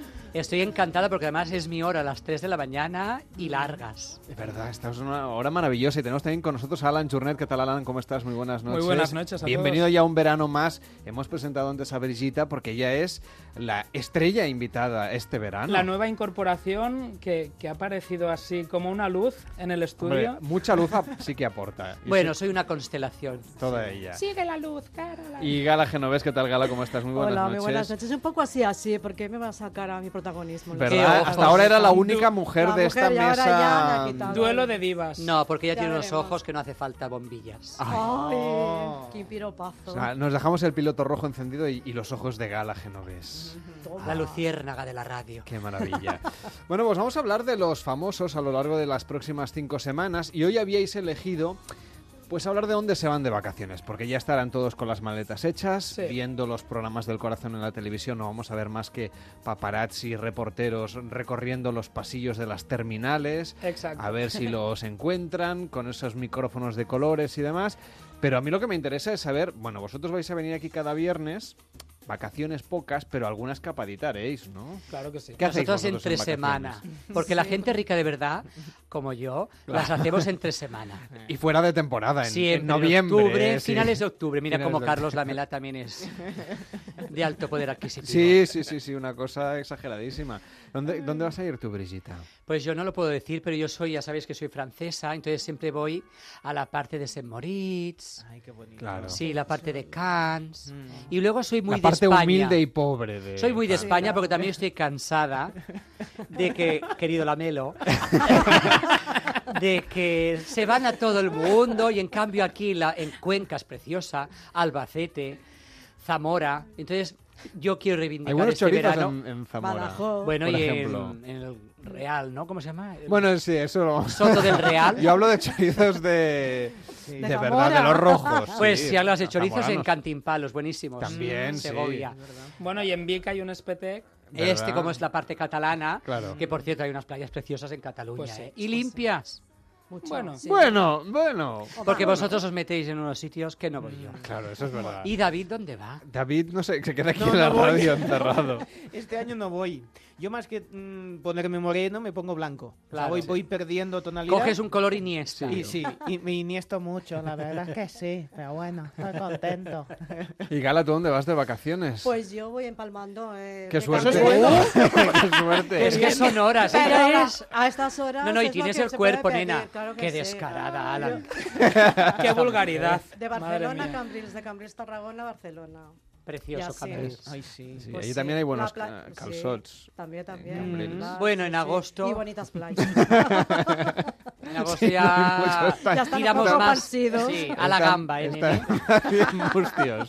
Allí le llaman Ascamarlá. Muy bien. ¿Y no vais, ninguno va a Canarias, a No, Baleares, no, Andalucía? no, no, No. Yo de hecho vivo al límite y aún no tengo ni idea a dónde ir, a dónde escaparme. O sea que aquí espero Hombre, un verano se nos fue a. Tailandia, Sí, Journet. He viajado por todo el mundo, pero este año aún no lo tengo. Pero a que no claro. conoces Cuenca. No. Pues Cuenca es maravillosa. Hace mucho calor Me han esta dicho época. de mirarla pero- alguna vez Sí. por internet. y No, tal, no, no, de hay- ponerte mirando a Cuenca te habrán dicho. No. Menos mal que no es horario infantil, si no, no hubiese venido. No, no, no, claro, hombre. Pues bueno, Carlas, en esta sección de, de hoy no vamos a hacer un gente viajera, para eso ya está el programa. Claro, hombre, ma- oficial, ma- dentro de, una- de unas horitas ya, tenemos aquí los mejores destinos. Pero sí que vamos a mm, ilustraros un poco de los destinos más famosos entre los VIPs Es nacionales. decir, ¿Dónde se van los famosos de vacaciones? Exacto. Sí, hay, hay famosos más de playa, hay famosos más de montaña, hay famosos que según si tienen familia, pues les gusta ir a un sitio más tranquilito. Si están solteros se van a las Baleares, por ejemplo, ¿no? Pero bueno, vamos a hacer un, un recorrido por todo el mundo para ver... Por si acaso alguien se va de vacaciones a cualquiera de estos destinos Y se lo quiere y- encontrar. y se va a cruzar con la Sí. Pantoja o se va a cruzar es que- con Ay, la Paulina. Rubio. Tú tienes que estar atento siempre. Mm. Siempre cuando viajas, con los ojos bien abiertos, porque te puedes encontrar a cualquier famoso, hacerle una foto Incluidos o grabarle un titular y mandarlo a noches de radio para que Hombre, luego si algún oyente se encuentra con algún famoso en sus vacaciones, se haga una foto. que nos escriba con su teléfono y nos llame, nos lo cuente a noches arroba onda cero punto es. Y si se lo encuentra de noche en directo, que nos llame. Más todavía, Estoy claro con que Yola sí. Berrocal, por ejemplo, pues Oh, nos la Qué pasa. interés tiene, Oh, ¿verdad? Bueno, Sí, mucho. la encontraréis en el Museo del Prado. a mí, por favor, Lo- si me encontráis, a mí no me hagáis ninguna foto. A mí me traéis algo típico de vuestra tierra. Ah, mira. Porque yo soy de comer, yo soy de vida. Le encanta comer. Yo sí. No sé cómo te mantienes así con este tipo. Bueno, pues pero- porque hago mucho el amor en horas que toca. Pero el amor, ¿cuál es la mejor hora? Ahora en verano, porque todo el mundo habla de la hora de la siesta. Sí. Pues la mejor, lo que pasa es que hay mucha humedad en el centro de España. y entonces yo lo haría a partir de las 7 de la tarde. ¿Sí? De 7 a 8 es lo ideal, porque no es ni La hora siesta... sunset. Sí. Sí. Ah, ¿y eso qué es, nene sunset? Sunset es cuando el sol ya va cayendo. La puesta del sol. Sí, la puesta del sol. Claro, eso depende, no es lo mismo, no Yo- es la misma hora en Galicia la puesta de Claro. sol que en Formentera. Afortunadamente, del, del 2028 ya se habrá acabado este problema del horario. ¿Sí? Sí, volveremos a tener el horario europeo como Dios manda. El que toca, ¿no? A las siete y media ya estaremos todas cenadas. Bien comidas. Entonces este todo. programa ya no sé, empezará a las 10 menos cuarto, Sí. más o menos. Bueno, ¿cuándo hacemos esto? Dices? El 2028. Aguanta que tú eres jovencito. Falta. 2028, pero se queda 11 años. por Poquito. Sí. Gala, tú, nena, el amor. Yo el amor prefiero después de comer, antes de la misdiada, de la mediodía. De La migdiada Sí, la siesta. siestecita. Vale, sí. Para todos los extremeños, nenes, migdiada y siesta. Que además nos sigue mucho de, Extremadura, Hombre, ¿eh? ya sabemos, Cero. sí, claro. Sí, tenemos Sí, muchos oyentes. Todos, todos. Pues si os parece, Carlas, empezamos porque tenemos Vamos, un listado nene, sí. largo, largo. Arranca. Empezamos, Gala, si te parece, por Santropez. Por ejemplo. Que es un Que es sitio donde es- va Gala, ahí Ga- Sí, Gala, eh, pero Brigitta. Pero entre semana. Sí. entre semana. Ahí se va a Coge el puente aéreo, Sí. Barcelona, San Tropez y... Pues Saint-Tropez es un destino muy, muy popular de la costa. sí, Sí. Di- si lo decís, decirlo bien. A ¿eh? ver. Saint-Tropez. Saint-Tropez. Ah. Es que esto de la Francés R le da muy bien a, a Brigitta. Yo soy muy gutural. Sí. Pues este pueblo de la Costa Azul francesa es mm, la creme de la creme de, de- de los destinos de los famosos, porque ahí te puedes encontrar a, a los Kashiragi, que les queda cerquita, no, no tienen que ir muy lejos, además seguro que van con sus jets privados, a Kate Moss, a Cara de Levinge, esta chica... ¿Cara de qué? eh? Una chica que tiene... Cara no faltemos, ¿eh? Tienes cara de Levinge. que es muy famosa, Carlas. Es que Pues- primer pues impacto parece aca- cara de laringe. Acabo de conocerla. Cara de, de Levinge. A Es ver. una gran modelo Sí. internacional. Sí, Ah, sí, vale. sí, sí, lástima que... Es que el nombre no la acompaña. Pero, Pero bueno, cuerpo sí, ya verás cómo te gustará porque tú eres muy sexual. Voy, voy a, sí, yo sí. Es una chica muy cagada. Voy a buscar a... podemos encontrarnos también a El Macpherson, por ejemplo, al, cuerpo. Este sí Me que es el cuerpo. mucho, sí. O a Johnny Depp entre, entre los famosos que acuden más a, a las costas francesas. ¿Sabéis quién todavía está allí? ¿Quién? La gran Brigitte Bardot. Ah, sí. Que ella es una defensora... ¿Pero vive? Claro que vi- pero qué, pero qué falta de respeto No, a la gente mayor. Mayor. Es que, que- soy de su quinta. No, pero es de esta gente que no sabes si ha Sí, traspasado. hombre, no, que va. Está estupenda. Bueno, estu- no, No, está viva. Está bien. Ella es la reina de los animales y a mí me comparan con ella por el nombre, pero yo soy Brigitta. claro. Porque mi nombre es alemán, es con A, y ella es Brigitte. que ella es la, la- la- la defensora de los animales, en cambio yo soy un animal de escena. Ah, es diferente. ¿Y, y lo del amour? ¿de Glamour es una fusión de glamour y amor. Ah, mira. Pero no estamos aquí para hablar de mí, gala nena. Hombre, pero cu- cuéntanos algo, la gente donde te puede seguir, eh, que, que tienes Bueno, tu canal de YouTube, que tienes tu sí. Instagram, tus cosas. Estoy como la, la Santísima Presenta un Trinidad. programa Un en la programa. tele, sí. en la tele. Pues nenes, estoy en todas las redes sociales a apuntar, que lo voy a decir una vez. Venga. Brigitta con doble T, acabado en A. Ahora lo vamos a escribir. eh. Brigitta Lamoure, todo entero. Y allí me encontraréis en YouTube, en Twitter, Instagram, Facebook. ¿Y qué cuentas en YouTube? Pues mira, en YouTube cuento la realidad. Porque soy una mujer muy sencilla y lo mismo me veis hacer un estofado de ternera, que en el resto de España se llama guiso. Mm. Pues explico cómo se hace de verdad, sin perder el glamour, porque la cocina no está reñida con el glamour. ¿Eh, Gala, cariño? No, para nada. Ella gasta unos delantales que teníais que ver. ¿Ah, sí? Sí, sí. Preciosos. Pero bueno, ¿quién más veranea en Saint-Tropez? Que Pues no quiero hablar de mí. no, no, Hombre, un día de estos está. tiene que ir el Lola a haceros un reportaje en casa, cocinando. Mm, ya me hicieron un reportaje en directo para TV3, que es la televisión pública catalana, que la pagamos entre todos. ¿eh? Allí. Ah, o sea, que te pagaste el reportaje, quieres decir. Sí, y me pagué la ternera y me pagué todo. Porque Ah, no te- no te pusieron- Nada, la olla mía, la sal mía, No todo era trecho, Todo no era trecho. No, que se me quemó, por cierto, y no me acordé por los nervios de quedar mona de poner sal. Y así quedó. Bueno, en la tele como no se prueba nada, no Ni huele. ¿Verdad? Pues nada, eh, si queréis ver a George Clooney Mm. este veranito, estará en Italia, en el lago di Como, precioso. Seguramente es, es su destino Es favorito. su destino favorito. Lago de cada di Como. año. Exactamente. No, di, di Cuomo. Ah, di Como. Di No, di Cuomo. Como. Exacto, es lago otra di cosa. Como. Por la hora Suena un sí, poco raro, sí. No, viniendo de vosotros podía ser, podía ser, podía ser. Ay, que te como, te como, Te ay, como que te voy de comer. Ah, la de cabo a rabo. No, si estáis calentitos, ¿eh? Bueno, hasta ahora casi se puede decir todo, Todo. no pasa nada. Hubiese venido. ¿A, a quién más nos podemos encontrar ahí? Pues también a Nicky Hilton. ¿eh? Eh, esta persona que es muy bueno este lo ven- podemos ver paseándolo por la, por la misma orillita él solito ¿eh? ¿no? y que Sí, sí, bueno, pegándose puede- un chapuzón exactamente en esas aguas cristalinas. exacto Y- y- después Bueno, muy eh, cristalinas a en el lago de Como no son. Me sabe mal desmitificar. Oye, que no has estado allí. Ay, sí, claro Dios, que sí, contara. hombre. Yo Ese no he verano estado- del 69. Sí, pues está sucio el lago, ¿eh? Pues Porque además Sí. es un lago muy bonito que da muchos pueblos preciosos, Sí, pero to- todo- como Venecia, pues está lleno de mosquitos. Pero seguramente Bueno, cuando pero- va cuando van estos famosos. Se llevan pasan una escobita o lo que sea, un, un colador. y quien también va eh, un famosísimo jugador de Barcelona Leo de Messi el Leo Messi lo encontraremos también allí este veranito eh, un- Seguramente- temporadita, seguramente lo- Recién casado de luna de miel y se va al lago de Como. Qué No, vergüenza. a la luna de miel ya, ya se fueron Ya, a otro sitio que la luna si de miel no fue Leo muy bien por el tiempo. Yo, Ah. si fuera él, me, uri- me- me iría a las tablas de Daimiel. ¿Verdad? Yo creo que la gente está famosa, creo que van allí para que, para que los vean. ¿Verdad, la Melo, cariño? Sí, debe ser como ir al, como la gente que se hace un selfie en el Reina Sofía o en el Museo del Prado, que decías. Bueno, pocos. Como el tour que han hecho los del Barça por Asia, ¿no? Que, Sí. que eran como estrellas del rock. No, ni, no, son, son. ni, ni- ni los Rolling Stone ahí. Yo creo que allí en el lago este es como muy tranquilo, entonces la gente, pues los famosos necesitan como un poco de desconexión. y Muy se van tranquilo, allí sí. De relax total. ¿eh? Es un sitio relajado, pero Totalmente, también sí. fue, recordemos que eh, Gerard Piqué y Shakira, antes de hacer pública su relación, cuando todo el mundo los perseguía para ver si sí, si no, estuvieron también pasando ahí.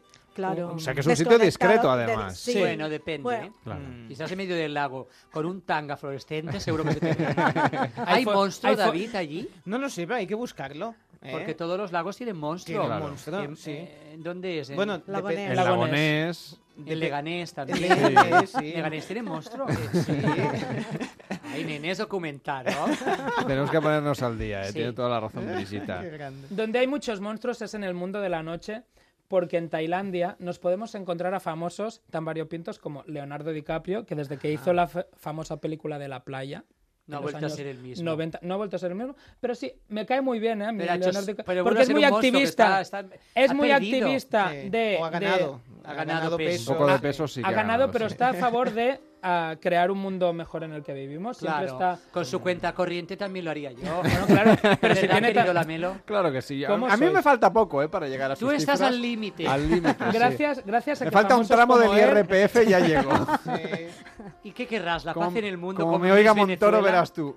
Y la Kardashian. La Kardashian también es muy fan de, de Tailandia y de sus noches y de sus selvas. Bueno, tú has Bueno, estado en tú- Tailandia exacto, también. iba a decírtelo ahora. Yo he estado, pero he estado en una Tailandia más tranquila. La, la Marchuki, por decirlo así, está en el sur, en las playas. Estuve en Railay, en una playita muy bonita, que no es una isla, es una especie de península. Ah, mira. Pero de allí ya me fui al norte porque tengo un amigo que, que vive en el norte, en Mesot, cerca de Qué Birmania. bonito Mesot, qué recuerdo. Pues es precioso. Parece que fue ayer. Ríete, que, que, que, que hay un verde. Perdona, yo inauguré un templo budista en 1800. Imagínate. Ya me acuerdo. Es que ya tiene una, una edad usted. Pero lo mejor, lo mejor... Oye, usted, por Dios. Bueno, tienes razón. Yo en octubre, el día 15 de octubre, el día de Santa Teresa de Jesús, haré 112. 112. Sí, pues te No conservas muy bien. ¿Qué Parezco va? 79. Te ponía 33. Te ponía 33. Qué descarados que son. Gala, nena, dime algo. ¿Quién No más les hagas caso, no les hagas caso. Así to- yo, por- yo te- llevo aquí ya seis años y estoy estás así como igual, tú, igual. igual, igual, igual. No, no, perdón. El equipo de este programa cada verano está más joven. Más, por Sí. supuesto. O sea, Gala eh, ya es una niña. Que- sí, voy para atrás. Que no haga la comunión en mayo del año que viene. Exacto, es muy posible. Trabajando ilegalmente. Pues mira, este verano él coloqué dentro de una cuna de la hija de mi sobrino y yo cabía. Ah, Ah, Es que las cunas se hacen muy Son muy grandes, grandes, para ¿eh? los Pero pequeños yo- que son los niños. Sí. Yo no digo Yo nada. po- yo podía dormir. Claro. Pues a, a lo largo de todos estos últimos años, los famosos han ido ah, por mil playas de alrededor del mundo, como Malibú, donde hemos Con piña Ah, he, encontrado actores de CSI Ay, que ya David. también les queda cerquita. Ah, pero quien se lleva la palma son las Baleares y sobre todo Palma de Mallorca. Bueno, ya las dicho. Se le, La llama, Palma. se le llama la isla mayor, dicho por los romanos, que antiguamente los romanos le llamaban la palma, palma mayor. El año que viene vamos a hacer el programa desde Mallorca, creo. Vale, perfecto. Ay, Compro. Desde Valdemosa. Aunque Se solo sea ser. buscar una ensaimada y volver. Mm, Una ensaimada y Mada y sobrasada. sobrasada. Sobrasada Que con aquí a mí nos miel. hace falta. Oh, qué Sí, bueno. muy bueno. Mira, Carlos, desde, Valdemosa, desde que soy vegetariano ya no puedo comer la Ni ensaimada, ensaimada ni, ni ni sobrasada. sobrasada. Pero la he ensaimada- Pues ya encontrado, te daremos de pacer, no te preocupes. he encontrado una sobrasada vegana que está Otra guarrería. estupenda. El otro día probé yo una cheesecake eh, vegana. ¿Y qué? Ni cheesecake ni, Ni ni nada. Es que eh, Pero eh, oye, lo respeto, ¿eh? No. Haz lo que quieras Uy, con tu vida. tanto que lo respetamos. el, el- el tema quesos no está aún muy bien logrado. Pero la ensaimada, a mí me perdonéis, ¿eh? ¿Qué tiene que ver con la carne? No, porque lleva, mm, Lleva grasa, siam- de. Grasa de cerdo. Sa- Saim, perdón, que, que es la Eh. grasa del cerdo, es como le llaman allí a la grasa de cerdo. Y e- el, el, La manteca. el, Manteca el de yard, cerdo. que decimos La en manteca, catalán, manteca, la sí. manteca de cerdo. Pues nada, eh, que la semana que viene os espero aquí otra vez para hablar de los famosos. Sí, Pues David, sí. cariño, Dime. vámonos. David, Nos vamos. Da- No, pero David ya ha ligado esta noche. Ya- Es que bien. ya le ha echado el ojo. La es que entre es nosotros, yo no lo conocía, pero me ha eclipsado. ¿Verdad? Tiene Bueno. unos ojos. No, no, y Tengo aparte dos, que además, Tiene, ¿eh? tiene dos ojos, que eso es lo bonito de. Dos y los que, y los que están por Yo veo dos. descubrir. Como seis. Lo vamos a dejar aquí. Oye, Sí. ahora supongo que seguís la fiesta por Yo ahí. sí, David, vámonos. Eh, Sí, que, nos tie- vamos que ahora, tiemblen las ramblas. Buenas noches. Buenas noches. Noches de Radio. Carlas Lamelo. Use it, break it, fix it, trash it, change it, mail, upgrade it, charge it, point it, zoom it, press it, snap it, work it, quick erase it, write it, cut it, paste it, save it, load it, check it, quick rewrite it, plug it, play it, burn it, rip it, drag and drop it, zip, unzip it, lock it, fill it, call it, find it, view it, code it, jam, unlock it, surf it, scroll it, pause it, click it, cross it, back it, switch, update it, name it, rate it, tune it, print it, scan it, send it, fax, rename it, touch it, print it, play it, watch it, technologic, one more time.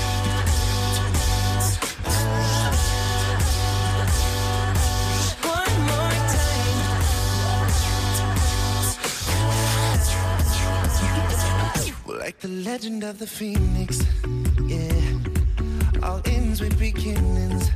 Uh, what keeps the planet spinning? Uh, the force from the beginning.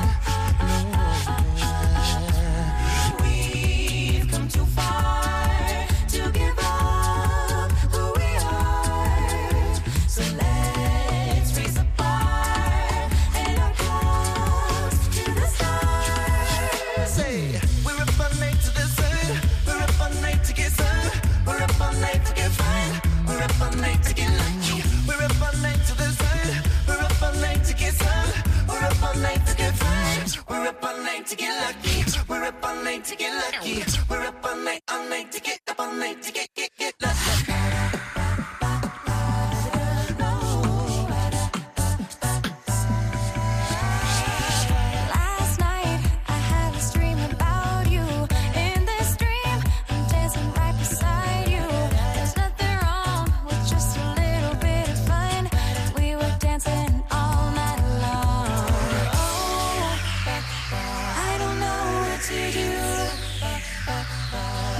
This dream and you.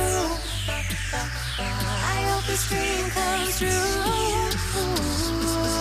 One more time. Hey, we're gonna celebrate. Oh yeah, alright, don't stop the dancing. One more time, we're gonna celebrate. Harder, Make it better, do it faster, makes us stronger. more than Never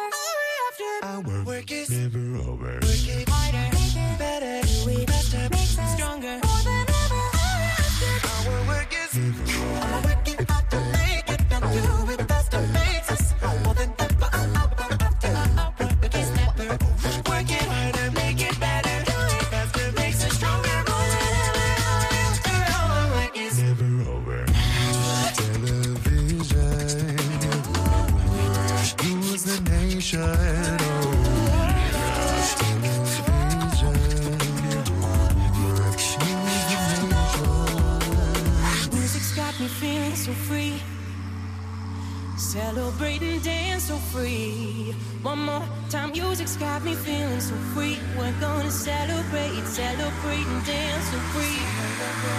Tonight,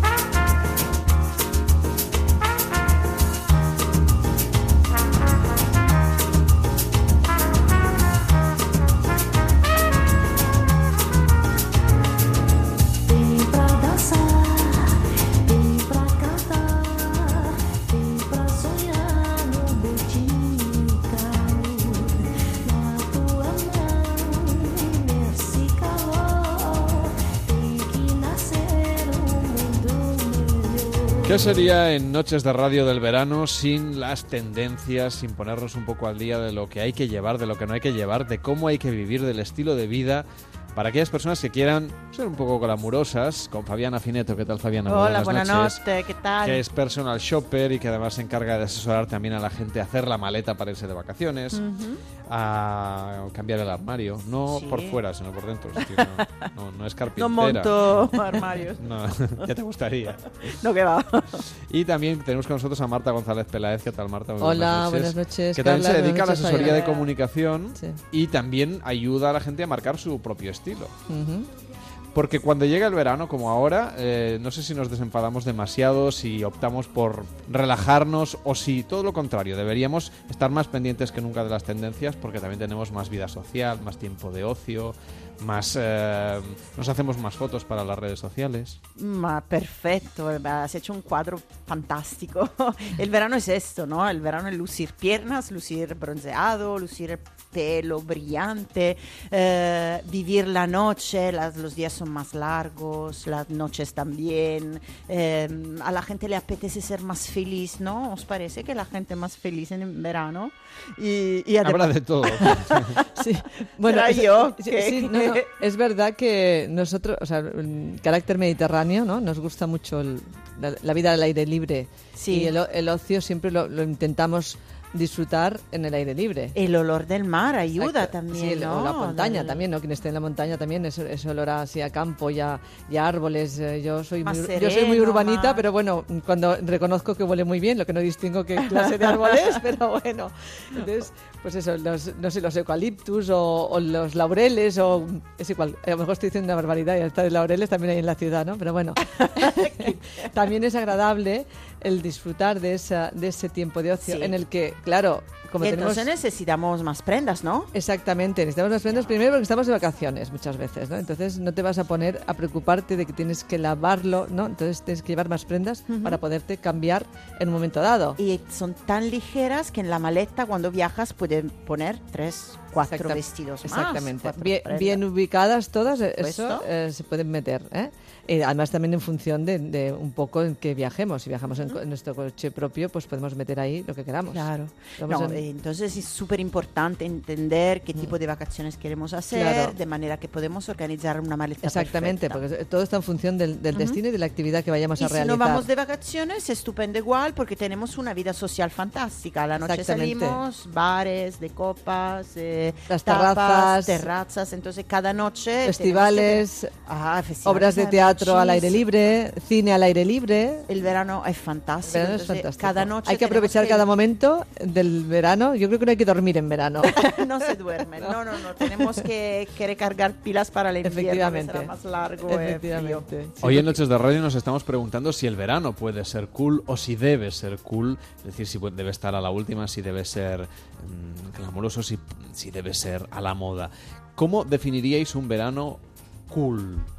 No me gusta mucho usar palabras en inglés, pero... Pero eso resume muy bien, sí, ¿no? es- pero es un, es un concepto... Ya, Pero bueno, a la los moda, términos ¿no? anglosajones están ahí, no podemos obviarlos.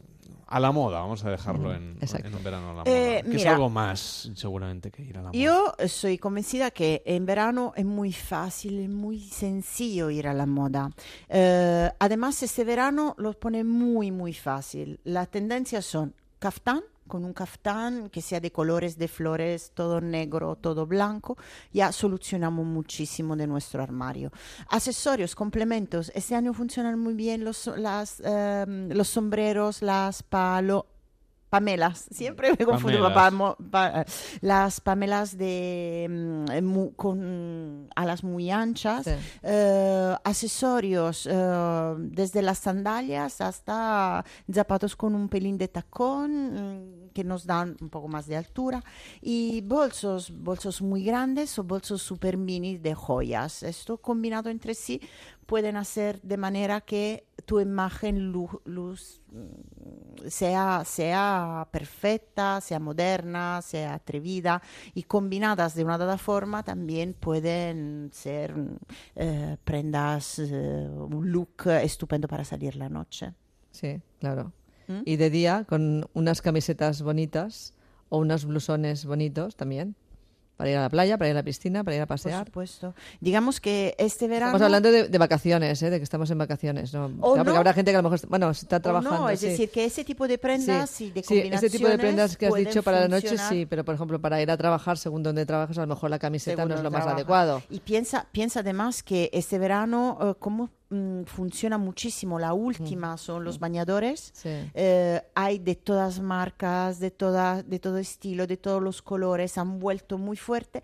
Muchas veces en las playas, el sábado, el domingo, también el viernes por la tarde, veo chicas que con un pareo, at- atándose un pareo. pareo a la cadera, ya van a hacer aperitivos. En, bueno, te hablo también de, de playas italianas, donde eso del tema de las siete aperitivos en la Sí. playa es muy, Bueno, muy de moda. aquí también los aperitivos también, aquí los chiringuitos de la playa también Los chiringuitos funcionan. también Sí, funcionan. además el pareo te lo puedes poner en la cintura, te lo puedes poner arriba Hay como muchas un- maneras. eh, en, Como la axila, vestido. un vestido. O sea que tiene muchas opciones, ¿no? Incluso en el cuello cruzado también. Sí, yo, yo hablaba más que nada del pareo Sí. combinado con esos Con el traje de baño para que se vea el traje de para baño, que claro. se vea el traje de baño como Sí. un body, como si fuese un body. Exactamente, porque además son trajes de baño muy bonitos, Son bonitos, que merece sí. la pena lucirlos. Por eso. Y luego el tema del, del pareo también me gusta muchísimo como accesorios también en el pelo. Sí.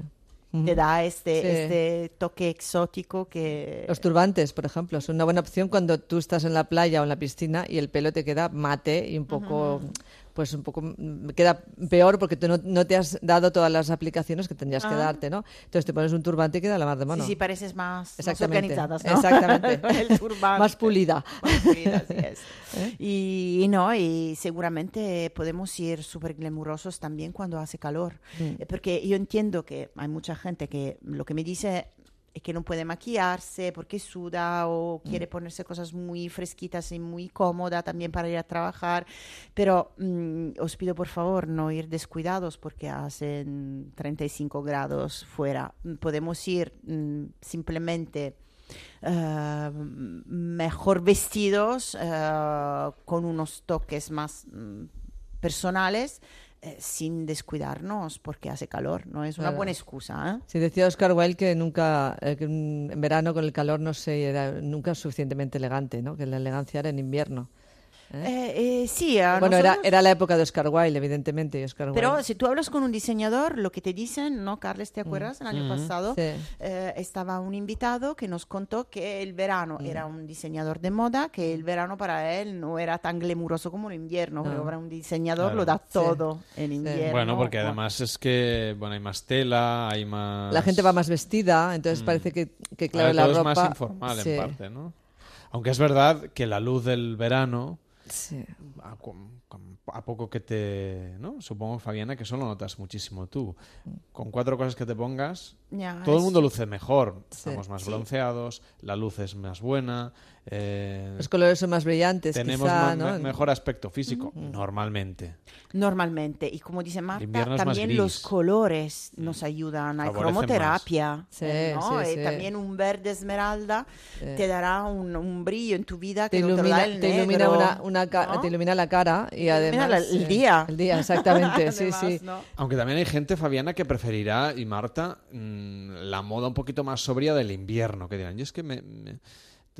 claro, en verano uno tiene que llevar ropa más ligera, colores más vivos, y eso no siempre le queda bien a todo el mundo. El, el look, pues más en negro, blanco, gris, es menos atrevido, más conservador, pero suele ser más elegante, más fácil. sí pero un traje de baño gris ¿tú te imaginas ese, un, Ya. traje, un traje de baño gris con un pareo gris todo Espera, porque gris? este año funciona Sí. muchísimo el traje de baño color carne. Sí, Parece el- sí. desnuda, ¿no? Ah, tienes que estar muy morena para que Sí. entonces haya contraste. sí. Qué horror. Sí, pero bueno, el carne aún puedes combinarlo, pero el gris, todo el gris, bueno, Eh, mejor es sí. triste. Es muy No. poco triste. El, el carne le puedes poner algo y no sé, Pero la hay Pamela que- de un color con unas flores y, Y ya cambia el un No, color, pero un yo caviar. tengo que decir una cosa. Las personas que yo conozco que eh, suelen vestirse así también en verano es porque tienen una personalidad eh, mm, Gris. No, no quiero decir eso. quiero decir que son personas que no quieren eh, ponerse en evidencia, que no quieren llamar la atención, no quieren llamar la at- esto. Entonces es muy difícil para una de esas personas ponerse un fular rojo, por ejemplo, o ponerse un accesorio que em, llama la atención o de alguna manera le cambia eh, el look total. Fijaos también que ese tipo de personas que se visten siempre en beige, eh, colores naturales, mm, esos marrones, esos verdes Los así muy sobrios que nos... son tan sobrios que a veces pasan desapercibidos. Es que es un poco encefalograma plano. Y además el pelo, ¿la Mm. habéis notado? Hay muchas personas que descuidan también el pelo, descuidan el, em, los detalles como pueden ser las uñas. La, eh, la cosa más bonita para mí en verano es ver un pie de una mujer con las uñas bien pintadas y unas sandalias abiertas que de- deja descubierto un pie bronceado.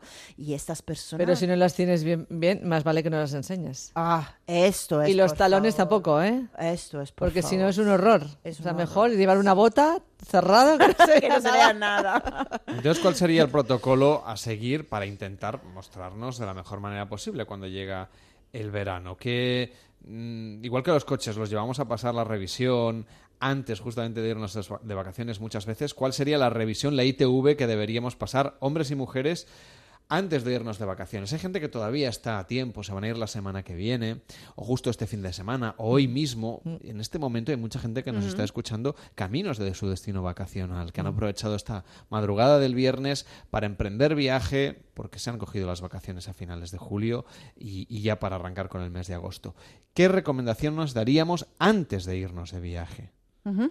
Bueno, como, lo- como decíamos antes, un poco mm, saber la actividad que vas a tener y en función de eso llevarte una ropa. mm, las vacaciones son, como hemos dicho, eh, son en verano normalmente y son para hacer cosas transgresoras, distintas a las que hacemos durante el año, porque para eso tenemos más tiempo, para eso tenemos muchas opciones al ocio, y entonces tenemos que disfrutarlo. Y disfrutarlo también implica llevarte, pues, mm, a lo mejor, pues, una, un- dos o tres caftanes, una, un vestido un vestido clásico, porque bueno, a lo mejor tienes una cena pues un poco más mm, seria, no un, clásico, un fondo de armario, pero que le puedes poner pues un broche, unas flores, un collar, eh, un chal, mm, una pasmina, en fin, un fular de cualquier manera que le cambie totalmente la, la cara, ¿no?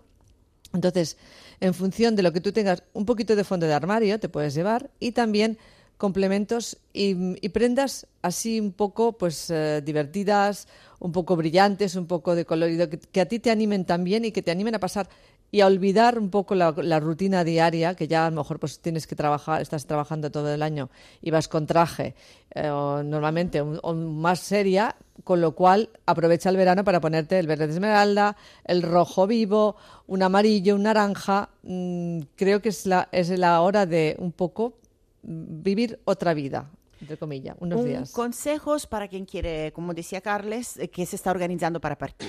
Eh, hidratad muchísimo la piel. Que Ahora vais a la también. montaña, vais a la playa, vais a um, un um, país, eh, no sé, a hacer turismo, eh, hidratad muchísimo la piel. Antes de marchar, eh, hacer una buena pedicura. si hombres y mujeres, después de un año con eh, el pie tapado por zapatos, el pie necesita respirar y necesitamos cuidar también de él porque es una parte súper importante de, nuestra, de nuestro cuerpo. Cuidar las manos a las mujeres. Si queréis marchar eh, ya en esos días, perfecto. Una buena manicura también la podéis hacer en casa con uñas pintadas o no, pero bien cuidadas. Eh, vais a lucir lo mejor de vosotros. Eh, cuidad también el pelo. No os olvidéis de poner una mascarilla en vuestra maleta porque es importante. A la playa se seca muchísimo. Eh, el En la sol piscina en- también, en la el piscina cloro aún también. más. Mm. Eh, en montaña también estamos cerca del sol, entonces necesitamos eh, cuidar el pelo. Es fantástico ver un pelo brillante, aunque no tenga forma, no pasa nada, luego lo pensaremos en septiembre, pero eh, cuidarlo, cuidarlo bien. Traemos eh, protección, protección solar. El sol no, no es como lo de, de antes, nos quemamos rápidamente y no es bonito ni ver una piel roja y lo pasamos fatal. Entonces, eh, una protección solar eh, 50, protección total por lo menos. Eh, poco a poco vamos, vamos disminuyendo, pero eh, empezamos con la 50. Y luego, lo mínimo es indispensable para el maquillaje, señoras. Es decir, que eh, estaremos en la playa o en la montaña todo el día, pero la noche un poco de um, eh, rímel o un poco de pintalabios. eh, estupendo porque nos da el toque a nuestro, a nuestro mm, eh, color eh, cacao. ¿Y qué más? ¿Qué más decir? Pues eh, luego es- mm, lo la, la protección es muy importante, aunque no vayan a tomar el sol directamente, ¿eh? porque solamente el mero hecho por por- de pasear también hay que ir protegidos. Esto es, es muy importante. Y luego, pues eso, pensar en las actividades que van a hacer y en función de eso mm, pensar. Organizar la maleta Claro, la maleta se organiza en función de lo que tú vayas a el, el destino y, la, y las actividades que vayas a Otra cosa, para la más, la más mm, digamos, eh, cuidajosas, eh, yo diría también, si es posible, un buen scrub en todo el, el cuerpo. Es Ujú. importante quitar la piel muerta que tenemos eh, también para la- los días en la playa, los fines de semana en la playa, y dejar respirar la piel. Eso se debería hacer por lo menos una vez a la semana. Eh, Llevamos el scrub también de vacaciones, eso nos, nos ayudará a regenerar ¿Qué la es el piel. scrap? Es una... mm, a ver, es un, eh, una- un producto Mm. que eh, se pone debajo de la ducha que tiene como microgránulos dentro. Y Ah, el que- exfoliante, el la crema exfoliante. exfoliante. Exfoliante. Eso no me venía la palabra, la palabra El- exfoliante. el- es importante lo que tú decías de los pies, que ya que vamos, pues hacemos, antes de irnos, hacer un poquito la, la ITV que decía Sí, Carla. es importante. Y entonces ya te vas un poco despreocupada en ese sentido. ¿no? Dices, bueno, depende de la, de la cantidad de días que estés, a lo mejor no te hace falta hacer ningún retoque. Eso sí, mm, si uno se pinta la- las uñas, hay que llevar un pinta uñas del color, por si Sí. acaso sufre algún ah, accidente de que se, des- se- ah, me sale- no me sale en castellano, se desconcha un poco la uña y queda muy feo. La uña tiene que estar perfecta, si no, hay que quitar la- el esmalte. ¿eh? Lo que no puede ser es ir con la uña ahí ya medio pintar, Sí. porque es horroroso. Yo, por lo menos, creo que es una de las cosas que da de sensación de más dejadez.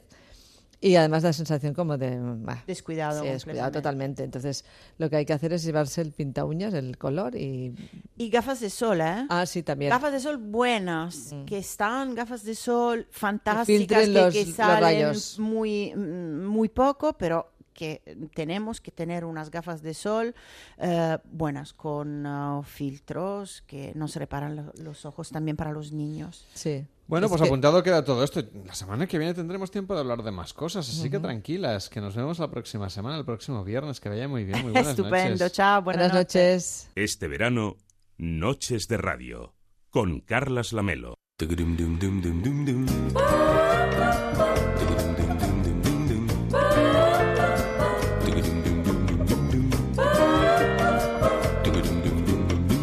Pasado la primera semana ya de Noches de Radio de la octava temporada. Llevamos ya unos cuantos programas con vosotros. Creo que son 277, me parece, el que hacemos hoy. Mm. A ver, David eh, Sarballo- No, 178. Ya me estaba poniendo yo Bueno. 100 más. Sí, quien dice Tampoco 100 tanto. tampoco. Son- esos son muchos años. Cuatro O años sea, más. 100 más son cuatro años más. Cuatro ¿eh? Qué bien. Son otras Olimpiadas. Sí, sí, sí. Bueno, nunca se sabe. Eso le tendríamos que preguntar al, al vidente. Bueno, hacemos un poco de. Sí, ¿qué tal ha ido la primera semana que tú habías estado en Noches de Radio, pero Sí. Como colaborador que venía una vez a la semana y, Sí. y luego se iba con la tranquilidad, pero esto de tener la losa de decir, es que esto tiene que salir todas las noches. Sí, sí, sí, sí. ¿Cómo lo has llevado? De momento bien. Te puedes confesar ahora, Sí, total. no, ya te contaré. De momento, de momento bien y aprendiendo muchas cosas, como por ejemplo hemos aprendido eh, la importancia que tiene la, la ciencia. Empezamos fuertes eh, eh, noches de radio porque Pere Estupiñá, por ejemplo, lo escuchábamos explicándonos que los eh, científicos, los matemáticos son, por ejemplo, imprescindibles en la bolsa. Yo me acuerdo cuando estaba en, en el MIT, am, hablaba con, con unos eh, matemáticos eh, que estaban terminando el doctorado y me decían que después se iban, lo típico que se dice que se van a la bolsa, a Nueva York, y, y estos estaban planteándoselo. Y digo, oye, ¿por qué, ¿por qué vais los matemáticos a la bolsa? Es que no termino de entenderlo. Calcular riesgos, No ¿no? tenéis... Bueno, tú, tú piensa lo que hace la ciencia. Es la ciencia ve lo invisible. ¿Vale? Es decir, eh, en este caso ellos hacen modelos matemáticos de eh, cómo evolucionan las, las acciones y tal. Y los economistas se basan en intuiciones, ¿vale? En intuiciones, y en uno tendrá más expertise y otro tendrá menos. Y dice, E bueno, ideología también. también. Los- Entonces, los tienen mucha y ellos ideología. dicen, bueno, yo creo que esta acción subirá, esta acción bajará y tal. Pero los matemáticos tienen una herramienta mucho más poderosa, ¿vale? Que son estos modelos que de repente le dicen, mira, aunque nadie esté esperando que esta acción suba, el modelo me dice que va a subir. Entonces, tiene un conocimiento nuevo. Y al final, cuando hablamos de ciencia, estamos hablando de conocimiento. La ciencia es una disciplina, la ciencia no existe. Dame, dame un kilo de ciencia. No, es, es- es un método, ¿vale? Y, y- y al final, la, la- la clave para que la, la gente asuma de la importancia de la ciencia es la importancia del conocimiento. Tú, si quieres comprarte un coche, ¿vale? Quieres información sobre muchos coches, cómo es este, qué, qué tipo de motor tiene, cuánto gasta en gasolina. Cuanta más información tengas, mejor decisión tomarás. Entonces, la ciencia lo que te da es una fuente de información muchísimo más fiable. Pero eso que dices implica esfuerzo. Informarse sobre el modelo del coche implica esfuerzo. Quizás que no nos gusta mucho el esfuerzo. Por eso no nos gusta la ciencia. Mira, yo, yo, yo- es que tengo un punto así muy crítico, ¿no? En estos momentos el que no sabe ciencia es porque no quiere. Porque información ya hay, ¿vale? Es decir, ¿qué podemos hacer? No sé, o sea, eh, en los medios de online hay un, hay un montón de buena información científica, hay programas de televisión que tú puedes ver, hay programas de radio, hay, hay muchísima información, sobre todo en Internet. Entonces, hay un punto de responsabilidad individual en este país. Yo es que quizás he estado demasiado tiempo en Estados Unidos, pero, pero es que en este país el tema de la responsabilidad individual nos lo pasamos un poco por el forro. Es decir, todo es culpa del gobierno, todo es culpa de, los otros. Es decir, es verdad que los programadores podrían hacer más y, y tal, pero tú lo estás diciendo. O sea, Sí, sí, que, que al final es, es, es cosa nuestra el, el saber aprovechar y a qué dedicamos el tiempo y en qué invertimos y lo importante que es la ciencia. Pero también hemos aprendido cosas de la vida nocturna. En la sección de noctámbulos conocemos gente que también trabaja a estas horas y que tiene experiencia, sobre todo trabajando en un hotel. ¿Y cuál es la situación más surrealista que te ha pasado en todo el tiempo que llevas trabajando de noche? Pues la más surrealista, bueno, pues fue, fue curioso eso, esto, es- esto, ya me ha pasado otra vez porque además me llamaron de la radio, ¿sabes? Y, y- y fue, fue un campeonato de gatos, campeonato del mundo de gatos que hubo aquí en San Sebastián de los Reyes, en un pueblo pegando, ¿sabes? Nos separa una, una calle, y bueno, pues eh, En el hotel había por lo menos alrededor de unos 30 o 40 gatos y 30 o 40 personas. Y entre ellas había una, una noruega que traía el, el gato que era el campeón del mundo. Bueno, pues curiosamente, curiosamente, además una tía espectacular, eh, las dos de la noche eh, va pues a pasear el gato y el gato se escapa. el cabrón del gato se escapa y baja echando hostias. Oiga, por favor, cierren usted el hotel. Es que mire lo que me ha pasado, se me ha escapado el gato. Bueno, pues, ¿y dónde está el gato? Pues, subimos para arriba, para arriba, abajo, mirando por todos lados. Y el gato, coño, que no está el gato por ningún lado. Me cago en la madre. Pues, pues, ¿qué vamos a hacer? No sé qué, no sé cuánto. Bueno, pues yo digo, mire señora, yo no he visto el gato. Bueno, pues entre esos, que un- de una habitación a otra de enfrente, dos amigos, se escapa el gato y se mete en la habitación. Y pues el gato no está, pues el gato tiene que estar por aquí. Bueno, pues la señora no se le ocurre otra cosa que ir llamando de puerta en puerta. Buscando al la- gato. Buscando al gato en cabezón, pero la tía estaba espectacular, o sea, de estas que te cae de espaldas. Y claro, tú dime una cosa a la señora, que no son horas, es que, que vamos, que la tía no había forma de, que no, que mi gato, que mi gato, pero loca la tía. ¿Y apareció el gato, pobre? ¿Qué coño? Ya después de llamar a por lo menos a 20 habitaciones, los tíos revolucionados, porque claro, llamaba a una tía a la habitación, la tía salía con, pero como estoy diciendo, en camisón, además que estaba, pero pero vamos, ya te digo, que de muerte, y, y los tíos pues se revolucionaban, se revolucionaban porque había mucha gente. Ahí le ayudaban a buscar el gato, claro. ¿Qué coño con el gato? Pues buscando para arriba para abajo y el gato no apareció. El gato, pues después de cuatro horas, no fuimos capaces de apare- de que apareciera el gato. Bueno, pues ¿Y el nunca gato- más se volvió a saber del gato? Sí, sí, sí, se supo, sí. El gato estaba metido debajo, entre el colchón y el somier. Se metió debajo el cabrón del gato. Y después, después- Es que pasa cada cosa cuando uno trabaja de madrugada. Bueno, y también Aquí nos- gatos no tenemos en Noches de Radio, por No, eso. no, no. Lo que tenemos es también que visitamos series antiguas y nos sorprendemos de las cosas que pasaban. Pero qué bonitos eran esos, esos openings, esas series en las que presentaban a un artista invitado.